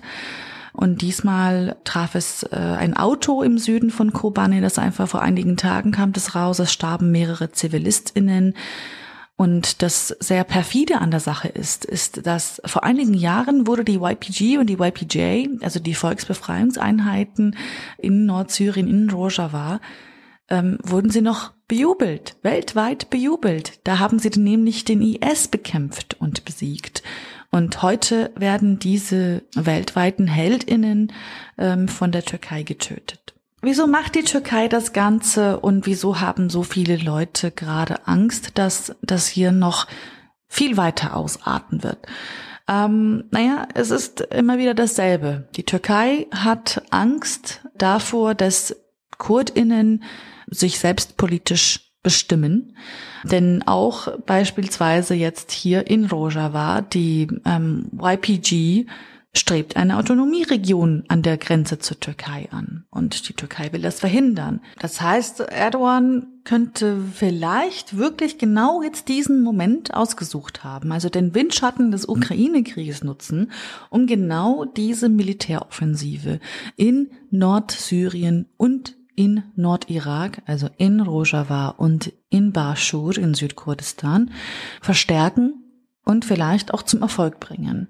Wer sich für die ganzen Geschehnisse hier rund um Rojava und äh, Bashur in Südkurdistan, ja, wer sich dafür interessiert, dem empfehle ich zwei Twitter-Accounts, nämlich einmal Rojava Information Center und CPT Iraqi Kurdistan. Die sind dann nämlich unter anderem vor Ort und schauen da ganz genau, was dort passiert. Nur dank dieser Gruppen eigentlich wissen wir, wie viele Menschen wieder fliehen müssen aus diesen Gebieten. Was die irakische Zentralregierung zu der ganzen Sache sagt und was unsere Bundesregierung sagt, naja, also die angefangen mit Irak, ähm, der Einsatz für sie sei inakzeptabel und verletze die Souveränität des Irak und bedrohe die nationale Sicherheit. Und Unsere Bundesregierung hat herzlich wenig dazu zu sagen. Die scheint der Türkei einfach voll und ganz zu vertrauen. Nämlich in einer Erklärung äh, sagt die Bundesregierung, was die Rechtfertigung der Türkei angeht, haben wir an dieser Stelle in der Vergangenheit ja immer wieder deutlich gemacht, dass uns keine Erkenntnisse vorliegen, die uns eine genauere völkerrechtliche Bewertung der türkischen Militäroperation erlauben. Sie wissen auch, dass sich die Türkei bei ihrem Vorgehen regelmäßig auf das Selbstverteidigungsrecht beruft. Und das nehmen wir zur Kenntnis. Meiner Meinung nach reicht das nicht. Nicht nur meiner Meinung nach, auch die Vereinigung der Verfolgten des Naziregimes BDA hatten auch einen Tweet abgesetzt, den ich gerne hier zitieren wollen würde, nämlich die Türkei als NATO-Mitglied muss ebenso wie Russland für ihre völkerrechtswidrigen Kriege sanktioniert, ihre Kriegsverbrechen aufgeklärt und die Verantwortlichen vor den Internationalen Gerichtshof gestellt werden. Sämtlichen Geflüchteten muss die gleiche bedingungslose Aufnahme gewährt werden wie den Menschen aus der Ukraine. Und genau das ist auch meine Meinung. Und vielleicht erst dann haben wir endlich mal eine schlechte Nachricht für deutsche Waffenexportfirmen, äh, die genau eben diese Waffen für diese Militäroffensiven in Nordsyrien und Nordirak, also Rojava und Bashur liefern. Ja, die Kurden und die Türken, ne? Ja. Also das ist irgendwie, ich merke das ja auch immer mal wieder, wenn ich hier so mit meinen Türken so quatsche nebenbei. Äh, du bist praktisch nicht in der Lage, über die Türkei äh, mit denen zu reden, ohne dass sofort das Feindbild HDP äh, aufgemacht mhm. wird, ähm, was die pro-kurdische Partei ist. Ähm, das ist so, ja, die haben einfach mal, also die türkische, die türkische Regierung hatte einfach mal das Glück für sich so, ähm, hat das Glück, einen Feind im Inneren zu haben, den sie wie einen Feind im Äußeren bekämpfen können, so dass sie von innenpolitischen Unzulänglichkeiten ablenken können. Das ist so, so erscheint mir das. Ähm, das ist also, weil es natürlich, du wirst immer irgendeinen Grund finden, dass, dass die Kurden alle Terroristen sind, aber das sind sie natürlich nicht. Ne? Und dann hast du noch das Problem, dass die Kurden gerne einfach nur ein Kurdistan hätten. Mhm. Ähm, dummerweise, als das Osmanische Reich in die Binsen gegangen ist, äh, Kurdistan vergessen worden ist und jetzt das Kurdistan sowohl außerhalb als auch innerhalb der Türkei liegen würde. Und damit kriegst du, das ist, das, ich würde da gar nicht, also das, das, das wird noch ewig dauern. Das wird wirklich noch ewig dauern. Vor allen Dingen so jemand wie Erdogan, äh, ich meine, der hat's ja schon mal versucht dann irgendwie mit den Kurden zusammen. Das hat ja auch ganz gut funktioniert, aber dann ist er äh, die Umfragewerte wieder runter, dann hat er wieder irgendwo äh, einen, einen Anschlag denen zugeschrieben und es glaubt sich halt auch leicht. Es ist, es ist echt kompliziert. Mhm. Naja. Aber wir haben ja auch so unsere innenpolitischen Unzulänglichkeiten hier in Deutschland. Nein. Ja, die Preise steigen die Preise steigen. Ne? Wir sind so äh, irgendwo zwischen sechs und sieben Prozent Inflation. Das meiste davon ist natürlich immer noch Energie. Ähm, darum kriegen wir ja auch bald einen Spritpreisdeckel, damit wir mehr Sprit kaufen können fürs gleiche Geld. Ähm, jetzt werden erste Forderungen laut. Also die Preise steigen und sie, ne, wenn du, also wenn du tatsächlich, wenn dein Warenkorb tatsächlich davon betroffen sein sollte, dass, äh, sagen wir mal, es nur fünf Prozent oder nur vier Prozent teurer wird und du bist Harzer, dann hast du ein Problem. Ähm, und darum werden jetzt auch die ersten Forderungen laut nach einer Abschaffung der Mehrwertsteuer auf Grundnahrungsmittel. Grundnahrungsmittel mhm. sind sowas wie Gemüse, Milch, Getreide, Hülsenfrüchte, Obst, Fleisch. Ähm, interessant ist, warum das überhaupt gefördert, äh, gefordert werden kann, weil nämlich vor zwei Wochen äh, eine Änderung der EU-Mehrwertsteuersystemrichtlinie in Kraft getreten ist. Und in dieser Mehrwertsteuersystemrichtlinie steht drin, äh, dass europaweit der reguläre Mehrwertsteuersatz mindestens 15 Prozent betragen muss und der ermäßigte mindestens 5 Prozent. Was ganz gut ist, weil dann kann es keiner unterlaufen, so eine Steuerharmonisierung, jada, jada. Mhm. Und da steht drin, gänzliche Steuerbefreiungen sind nur in bestimmten Bereichen möglich, auch bei Lebensmitteln. Nur deswegen kann das überhaupt gefordert werden. Was ich ganz interessant finde, weil ich habe wirklich meine Probleme damit. Also mal davon abgesehen, dass ich mit der Mehrwertsteuer so ganz grundsätzlich meine Probleme habe und finde, dass die abgeschafft gehört, weil mir noch nie jemand wirklich erklären konnte, warum die überhaupt angeschafft gehört. Außer um die Einnahmen des Staates zu erhöhen. Das sind so um die 180 Milliarden Euro jedes Jahr. Das ist jetzt kein Pappenstiel. Ne? Und man kann es super kontrollieren natürlich, weil ne, Mehrwertsteuer zahlst du an der Ladenkasse, damit fließt du nicht ins Ausland mit dem Geld. Ähm, was da gefordert wird, ist eine Aussetzung der Mehrwertsteuer. Das heißt, man würde sie auf Null setzen, bis alles wieder so ist wie früher. Ja. Wie früher. Ja. Was genau das ist, woran ich nicht glaube. Ja, genau. Ich glaube, die Preise werden ab jetzt immer mindestens so hoch bleiben, wie sie jetzt sind. Also mindestens so hoch, dass du als sogenannter Geringverdiener nicht dauerhaft mit diesen Preisen klarkommen kannst. Das ist, ja. Das heißt, diese Leute, du würdest, du, du kannst hingehen, kannst das machen wie 2020, ne? Mehrwertsteuer temporär senken. Ähm, wenn du die jetzt temporär senkst, bis zu irgendeinem Zeitpunkt oder irgendwelchen Zuständen, würdest du zu diesem Zeitpunkt die Leute einfach wieder abwürgen. Ja, weil Ja. der Harzer hat nicht mehr Geld, äh, der, der, der kriegt jetzt nicht mehr Geld ausgezahlt. Ganz im Gegenteil. Er wird gesagt, wieso wir haben doch die Mehrwertsteuer gesenkt, warum willst du jetzt mehr Geld? Ja, du kriegst doch jetzt mehr Reis für dein Geld. Ähm, ich habe leider insgesamt nicht rausfinden können, also ich habe nicht rausfinden können, wie viele von diesen 180 Milliarden, die wir da einnehmen, äh, insgesamt über äh, Mehrwertsteuer oder Umsatzsteuer auf Lebensmittel kommen. Vielleicht gibt's die Daten nicht, ich habe sie nicht gefunden, also weder bei Statistischen Bundesamt noch äh, in diesen, diesen äh, Ministeriumsberichten. Ähm, du würdest entweder die Leute irgendwann abwürgen, da war ich, ich muss mal echt aufhören, immer die Blümchen pflücken zu gehen am Rand. Du würdest also die Leute entweder irgendwann abwürgen oder du musst das fehlende Geld, weil wenn du sagst, naja, die, solange die Verhältnisse so schlimm sind, bleibt die Mehrwertsteuer auf Null, dann fehlt dauerhaft Geld im Haushalt. Dieses Geld musst du irgendwo anders herbekommen. So. Dass die Wohlhabenden in diesem Land stärker besteuert werden, das kannst du praktisch ausschließen. Da sind wir wieder. Da sind wir wieder, genau. Also würde mich nicht wundern, wenn wir mittelfristig ja, eine Einspardebatte, Gegenfinanzierung heißt das immer, ne? mittelfristig eine Gegenfinanzierungsdebatte bekommen würden. Und das ist garantiert eine Sozialstaatsdebatte, denn das war bisher Ja. immer eine Sozialstaatsdebatte. Das heißt, da wird dann Christian Lindner äh, bei Anne Will sitzen und wird sagen, wir können uns das alles nicht mehr leisten, wir müssen hier was kürzen, da was kürzen, dort was kürzen. Und dann hast du genau den Effekt oder genau die Zustände, in denen du jetzt steckst.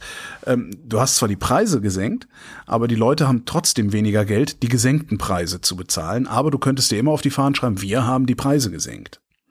Das ist alles ganz toll. Und dann wäre noch die Frage, ob diese Steuersenkung tatsächlich auch durchgereicht würde. Weil ich, Ja. wenn ich als Händler weiß, meine Kunden sind bereit, 100 Einheiten Geld zu bezahlen, jetzt, ne, also ich habe ich hab 50 Euro Kosten, kann 100 Euro verlangen, jetzt habe ich auf einmal nur noch 40 Euro Kosten. Ich weiß aber, dass ich 100 Euro verlangen kann. Ja, was mache ich denn dann wohl? Das ist das eine. Das andere, was mich mal wahnsinnig nervt, aber das ist ja auch schon bei diesem komischen Spritpreisdeckel so, ist halt, dass die, die am meisten davon äh, profitieren, sind ja die, die sowieso am meisten Geld haben, die Autos fahren, die am meisten verbrauchen und am meisten äh, und am wenigsten darunter leiden letztendlich, wenn Dinge teurer werden. Und das kotzt mich wirklich an, anstatt einfach denen, die es wirklich brauchen, ganz gezielt zu sagen, hier hast du 100 oder 200 Euro im Monat mehr. Fertig ist die Laube. Nein, nein, wir müssen immer allen was geben. Katrin, auch den Bitte, Reichsten. von diesen 200 anstatt denen Euro kaufen die sich nur. Schnaps und Zigaretten und Flachbildfernseher. Ja, anstatt den Reichen endlich mal was wegzunehmen und es den Armen zu geben. Aber diese Debatte ist halt in Deutschland nicht möglich. Das ist einfach nicht Die möglich. findet ja statt, das ist ja das Interessante. Diese Debatte findet konstant statt, aber immer nur implizit. Niemand traut sich, das wirklich auszusprechen. Da waren wir eben schon, als ich sagte, diese, ja, ja. diese Geschichte von der Deindustrialisierung und oh mein Gott, wir werden alle verarmen, weil wir drei Prozent BIP-Verlust haben. Das ist letztendlich eine solche Debatte. Weil du musst die. Verluste irgendwie ausgleichen. Das kannst du auf zwei Möglichkeiten machen, über Schulden und über Steuern. Wenn du Schulden machst, dann kommt irgendwann wo einer um die Ecke und schreit, äh, äh, schwarze Null, schwarze Null, äh, Dingsbumsbremse, wie heißt sie? Das Ding, was sie da ständig umschiffen. Äh. Schuldenbremse. Schuldenbremse, genau. Schuldenbremse, Schuldenbremse. Ähm, das heißt, das kannst du nicht machen, weil sonst machst du dich auch vor deiner eigenen Wählerschaft unglaubwürdig, wenn jetzt auf einmal. Ja, ja, ne, schon klar. Also musst du umverteilen und umverteilen darf man in Deutschland nicht sagen. Also werden sich immer wieder neue Sachen ausgedacht, die implizit oder die eigentlich auf Umverteilung rauslaufen würden, aber über die man dann diskutiert, bevor man überhaupt nur mal das Wort Umverteilung in den Mund genommen hat. Es Furchtbar. ist im Grunde ein vorgelagerter Strohmann. Eigentlich clever. Voll. Kommen wir lieber zu einer guten Nachricht. Oh, Die kommt aus Japan, ein Land, das alles besser macht als wir. Ähm, Na nein, ja. natürlich nicht. Ich frag weiß, mal die Koreaner. Nicht. Aber gut. Äh, Oh Gott, lieber nicht. Ähm, jedenfalls, äh, Japan hatte nämlich im Jahr 2020, 2021, und die Zahlen liegen jetzt vor, die niedrigsten Ausstöße an CO2 seit 1990. Och. Das ist ja oft einer der Referenzwerte, an die wir uns auch immer versuchen zu messen. Ähm, und das ist insofern eine sehr gute Nachricht, weil die selber das gar nicht als super Nachricht werten. Äh, der, äh, das Umweltministerium sagt dazu, hey, kein Grund zur Freude, das genügt noch lange nicht. Äh, wir müssen dringend noch mehr schaffen, wir müssen dringend noch mehr erreichen, denn wir haben das Ziel auch, wie wir, 2050 klimaneutral zu werden, aber auch zum Zwischenetappenziel 2030 eben schon viel, viel mehr aus Erneuerbaren zu schaffen. Und das ist auch ihr erklärtes Ziel, eben wirklich zu den Erneuerbaren zu gehen. Japan hatte nämlich, ähm, nachdem Fukushima so ihnen um die Ohren geflogen ist, äh, haben sie eben auch wie wir gesagt, okay, keine Atomkraft mehr mhm. und sind dann umgestiegen auf Kohle, genau wie wir, und hatten dann 2013, 2014 erstmal einen massiven Anstieg an CO2. Mhm. Wir haben es also seitdem innerhalb der, was waren das dann, sieben, acht Jahre dazwischen, ganz gut geschafft, da wieder runterzukommen und geben jetzt aber nicht auf und sagen, nee, darauf dürfen, dürfen wir uns nicht ausruhen, äh, kein Grund zur Freude mehr Solarenergie, bitte. Das ist ihr, okay. ihr, ihr Hauptziel, dass sie sagen, so, das am, am einfachsten, am besten und am schnellsten schaffen wir es mit Solar. Und dann machen wir uns jetzt dran. Und das sind die Töne, die ich hören möchte. So dieses, ja, ist cool, haben wir jetzt den geringsten Ausstoß seit 1990, aber das reicht nicht und mehr Solarenergie, damit wir unsere Ziele bis 2030 auch auf jeden Fall erreichen. Ja, Katrin, es ist jetzt nicht die Zeit, äh, über solche Dinge nachzudenken. Ähm, wir müssen jetzt Krieg äh, aber vielleicht könnte, weil ich auch gerade wieder Diskussion hatte, ja, das schaffen wir sowieso alles nicht und das ist ja, eh längst vorbei. Und ich denke dann immer, aber guck mal, ich guck Japan an. Die sagen halt nicht, wir schaffen das nicht, sondern die sagen, das reicht uns nicht, wir müssen noch besser werden. So, tschakka, ja. ja. Und äh, das möchte ich hören. So möchte ich, dass wir auch in Deutschland über diese Sachen reden. Natürlich gibt es Hindernisse, natürlich gibt es Schwierigkeiten, die gibt's immer.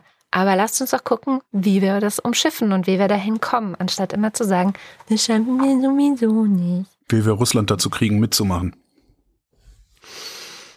Und China. Wieso Russland jetzt? Naja, so. weil, weil Russland bei nichts mitmacht. Russland ist, das ist ja, halt einfach, gut. Russland ist ein totaler Outlaw. Ja, du kannst, du weißt, im Zweifelsfall verbrennen die einfach alles offen, weil sie Bock drauf haben. Das ist, Das ist, das, das wird halt immer vertrackter. Ja, genau, das wird immer vertrackter. Also selbst, selbst China versteht, dass es dieses Problem gibt, auch wenn sie vergleichsweise wenig danach handeln ähm, und immer weiter Kohle verbrennen natürlich. Aber, aber Russland? Traust du Russland zu, dass sie irgendwie mitmachen beim Klimawandel eindämmen? Ich nicht. Naja, wahrscheinlich nicht. Nee, das gucken. ist so verfahren. Da China traue ich es übrigens zu, tatsächlich. Sehr.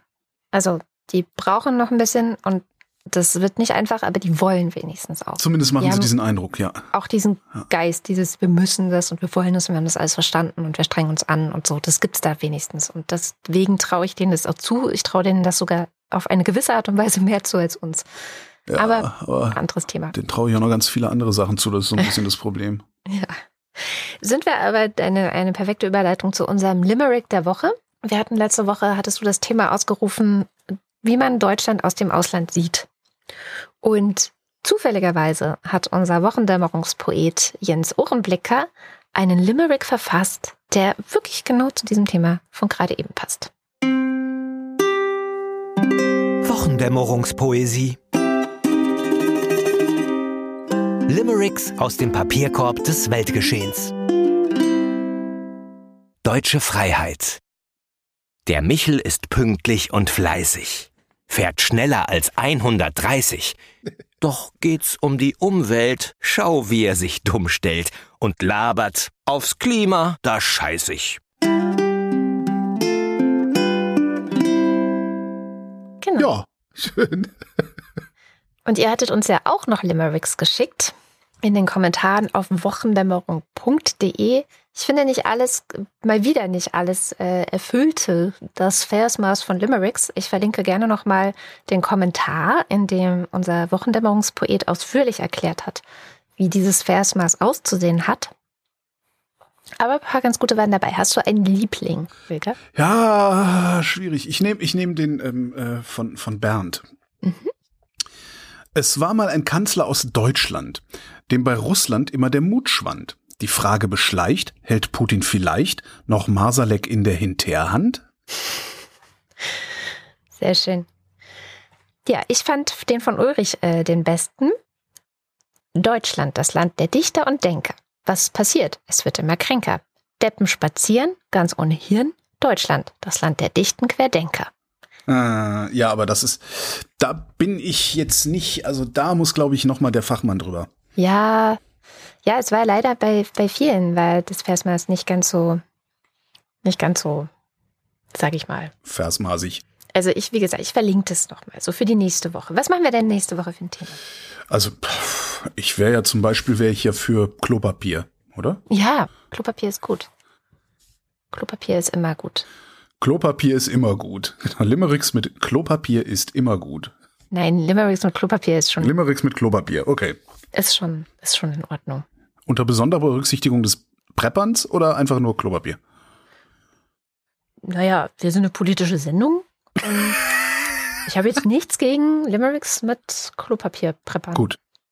Ich habe noch zwei Lesetipps dann mitgebracht, äh, falls irgendwer am Wochenende Langeweile haben sollte. Die Zeit, die aktuelle Ausgabe der Zeit, ist wieder eine von diesen Ausgaben, die ich äh, von vorne bis hinten eigentlich lesenswert finde. Sehr viele interessante Aspekte drin. Das Einzige, was mich komplett irritiert hat, ist äh, auf der Titelseite, da gibt es so einen kleinen Leitartikel, ist das ein Leitartikel auf der Titelseite? Ich weiß, ich weiß nicht mehr, von, vom, vom, vom Jörg Lau, den ich eigentlich sehr schätze. Da geht es um Frankreich, weil am Wochenende ja der letzte Wahlgang zur Präsidentschaftswahl ist. Das heißt, am Montag werden wir wissen, ob wir noch eine Europäische Union haben werden in Zukunft. Ähm, da, der, den fand ich ein bisschen irritierend, weil der so ein paar Annahmen trifft, die ich irgendwie komplett unnachvollziehbar finde. Aber ist ja immer, wenn du eine dicke Zeitung hast, wirst du immer was finden, was dich irritiert. Also die Zeit empfehle ich zu lesen und was ich wirklich, was mich wirklich äh, regelrecht mitgenommen hat, ist ähm, ein Essay, den Konstantin Seibt in der Republik, diesem Schweizer Magazin, geschrieben hat. Ähm, ist schon ein paar Tage älter, vom 14. April äh, ist das Ding, ähm, ist gerade im Spiegel dann nochmal zweitveröffentlicht worden. Und ich dachte, ach, mal wieder so ein Essay, na, liest du mal drüber, der Seid schreibt ja ganz schön. Das Ding ist brutal lang. Ich habe, ich weiß es nicht, ich glaube, ich habe gefühlt eine halbe Stunde, was- das ist natürlich was keine halbe Stunde, aber ich habe eine halbe Stunde hat das gedauert, das Ding durchzulesen. Es ist wirklich, wirklich lang. Ähm, es dreht sich um den Krieg gegen die Ukraine äh, und es ist ähm, ja, das, der macht so einen Rundumschlag. Also das, das Schönste ist der Anreißertext. Der sagt, der russische Präsident Wladimir Putin hat zumindest ein Ziel erreicht, eine neue Weltordnung. Der Kampf der Systeme ist zurück und es ist Zeit, das Lager zu wählen.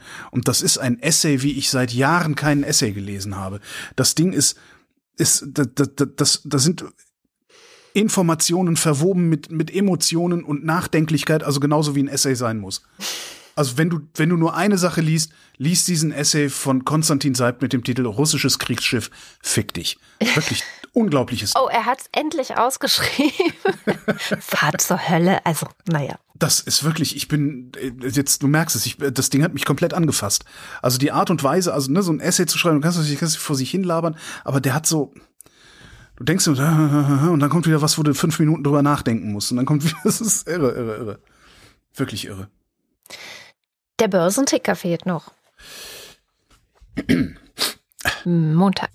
DAX wird Hase. Habe ich mir selbst ausgedacht, Ich wollte Ostermontag war. fragen. Okay. Mann.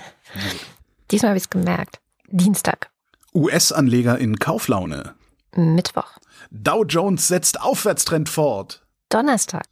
Zinsängste holen die Wall Street ein. Freitag. Wird die Fed zur Feindin der Märkte? Oh.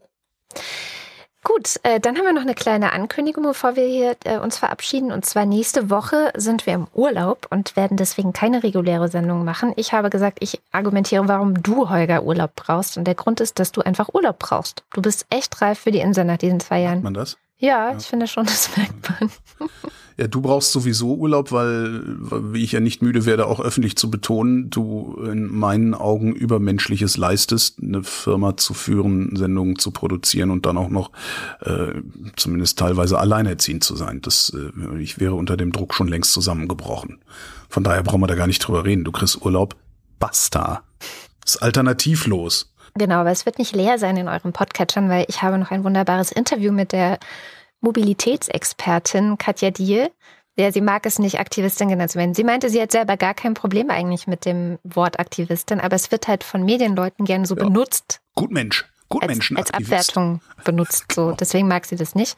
Also Mobilitätsexpertin Katja Diel und wir sprechen über ja Deutschland und Autos und äh, diese ganze Da bin ich mal gespannt, weil ich bin ja Mobilitätsfeind. Ich weiß nicht, ob du das wusstest. Nein. Ah, bin ich. Hat, hat jemand in irgendeinen irgendein, äh, Apple Podcasts Kommentar geschrieben?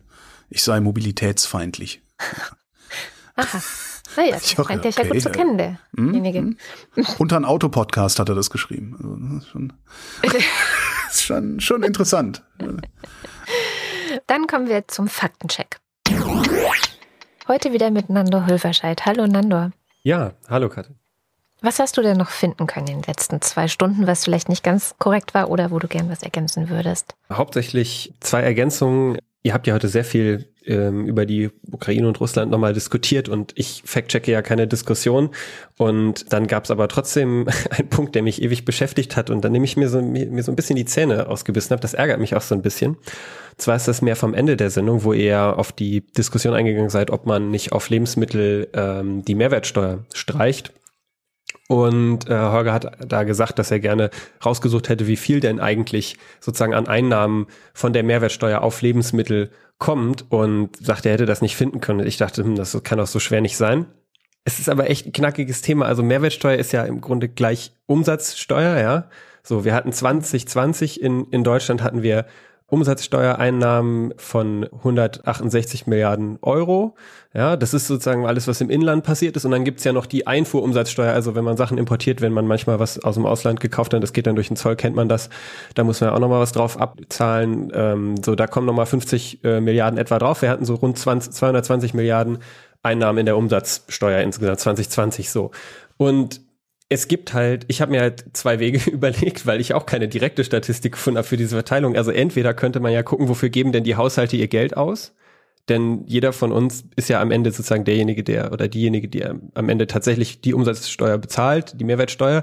Äh, die Unternehmen, die führen ja zwischendurch, wenn die unter sich was verkaufen, verkaufen auch was ab, aber geben das am Ende sozusagen, reichen das ja weiter. So, und die machen ja dann auch noch diese Voranmeldung für ihre Umsatzsteuer.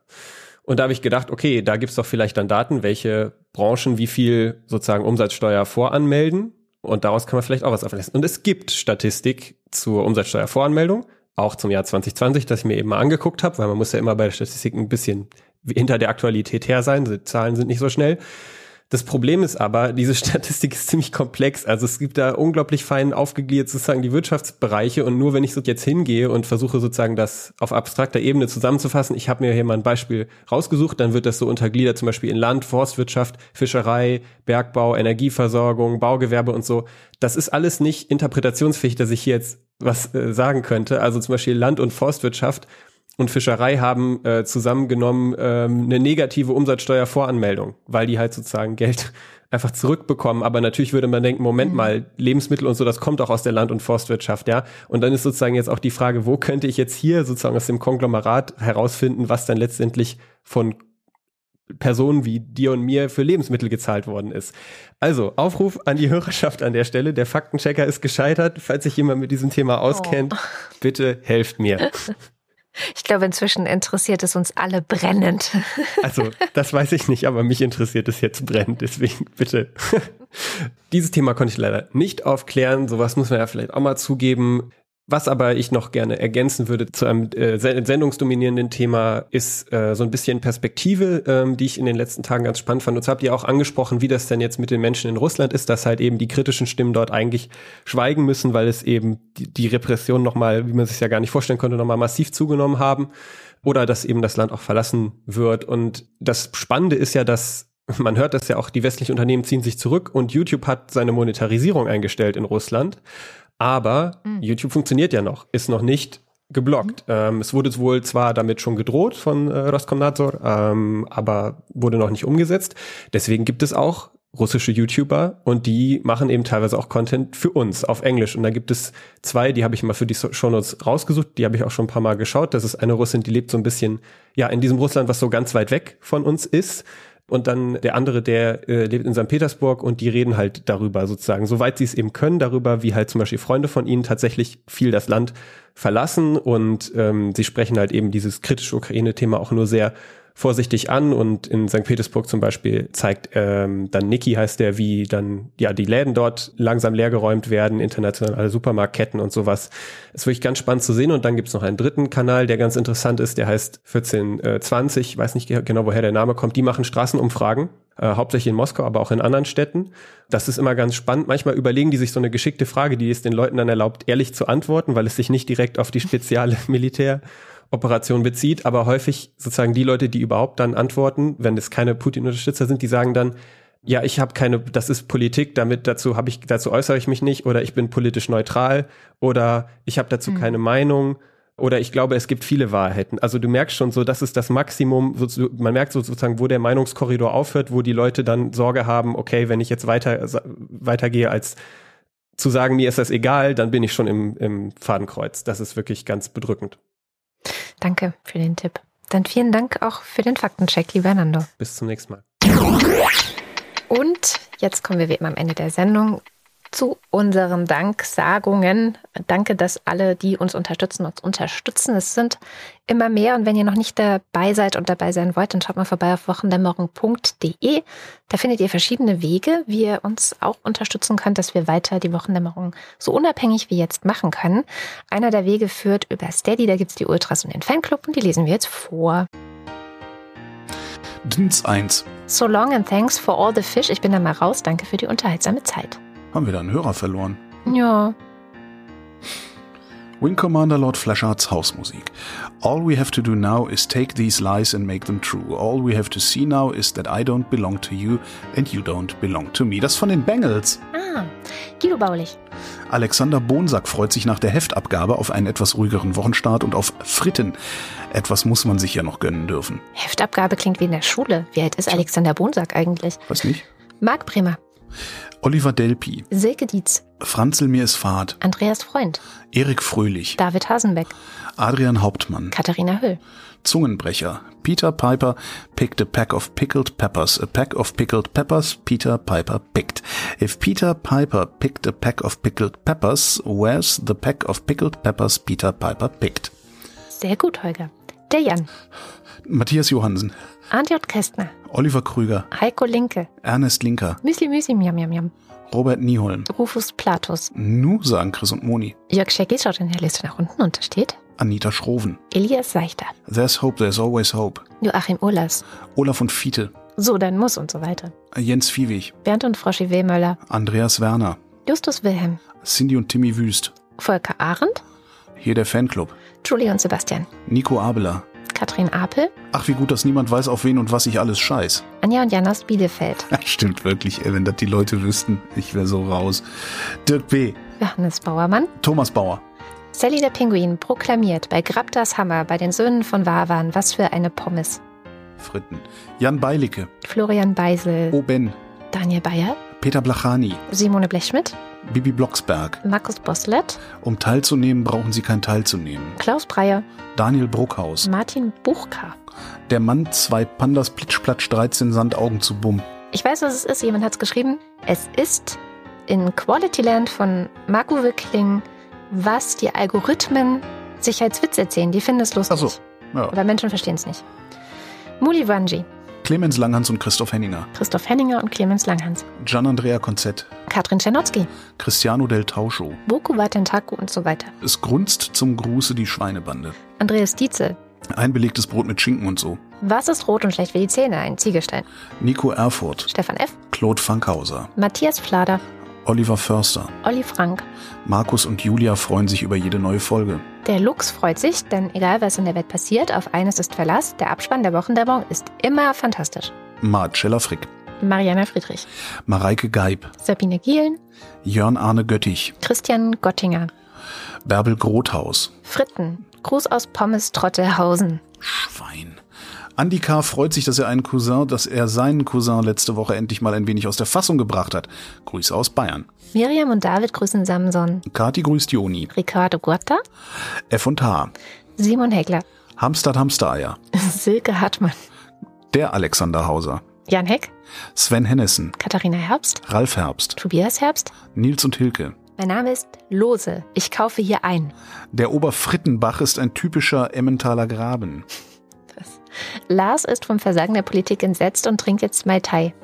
Andreas Jasper, Philipp Kaden, Arne Kamola, Jasmin Kirse-Lirmack, Michael Klerner, Alexander Klink, Jessica Kogoy, Thomas Kohler, Markus Krause, Magali Kreuzfeld, Felix Kronlage-Dammers, Pia Kronquist, Thomas und Corina, Mieze Katze und Krümelmonster niemals ohne Kekse, denn Kekse sind das Beste. Oliver Kohlfink, Kühlschrankpoesie. Folge 1. Lass schön morgen leer, find süß Apfel mehr.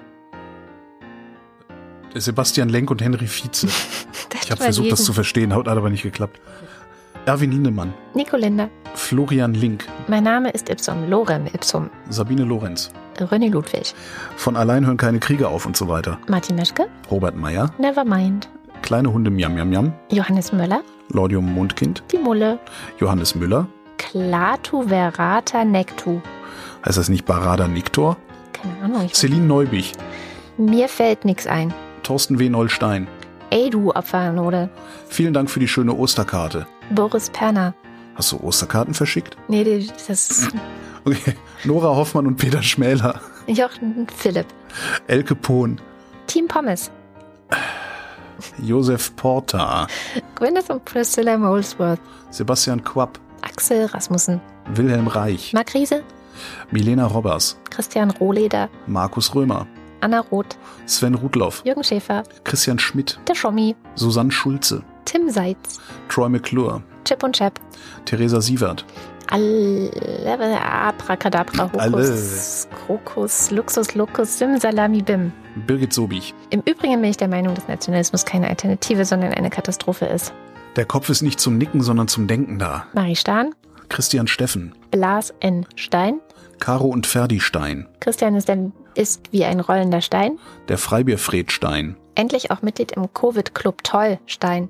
Na, auch mit einem Omnibus FM hier Stein. Sabine Stein. Thomas Stein. Vielen Dank für die schöne Weihnachtskarte Stein. Yogi Löw verabschiedet Ruth Rutz und dankt für Jahre der alliterativen Freude Stein. Philipp liebt es, mit seiner Theresia der Wochendämmerung zu lauschen. Stein, Kopf. Ubiquitär vorkommender, in der Regel apathogener und stimmungsaufhellender Endoparasit mit neun Buchstaben.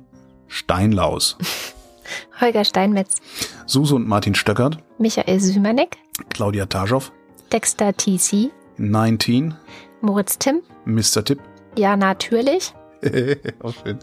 Hans freut sich über die Existenz von Andrea und der Wochendämmerung. Und Anna und Gregor sind hoch erfreut. Ich lasse das jetzt weg, weil sonst klingt das immer so doof. So, denn sie Martin Unterlechner. Ja, warum nicht? Warum ist der erste Arbeitstag nach dem Urlaub eigentlich immer so deprimierend? Jan van Finkenreue. Die Völker. Antwort darauf. Michael Völksen. Und ehe ihm noch das Wort entfallen, da sieht man's von den Schiffen wallen und tausend Stimmen rufen: Sieg! Von Feindesnot sind wir befreit. Die Sparta hat der Sturm zerstreut. Vorbei, geendet ist der Krieg. Stefan Wald. Andreas Waschk. Dirk Weigand. Vielen Dank für die schöne Weihnachtskarte. Vielen Dank für die schöne Weihnachtszarte. Die Welt geht unter und wir haben Senf, Wurzelbürsten und Badezusatz. Wir kommen dann jeden Donnerstag. Martin Wittmann. Jenny Wiegand, Tobias Wirth. Alain Wohlfahrt. Christoph Ziesecke. Für alle, die sagen, sie wüssten, wie der Hase läuft, er hoppelt. Fürs Töchterchen. Du hast die Rechnung ohne das Milchmädchen gemacht. Der Raketenmann, Und Greta van Vleet. vielen herzlichen Dank. Ja, vielen, vielen Dank. Ich esse davon Fritten. Fritten. Und das war die Wochendämmerung vom 22. April 2022. Wir danken für die Aufmerksamkeit. Tschüss.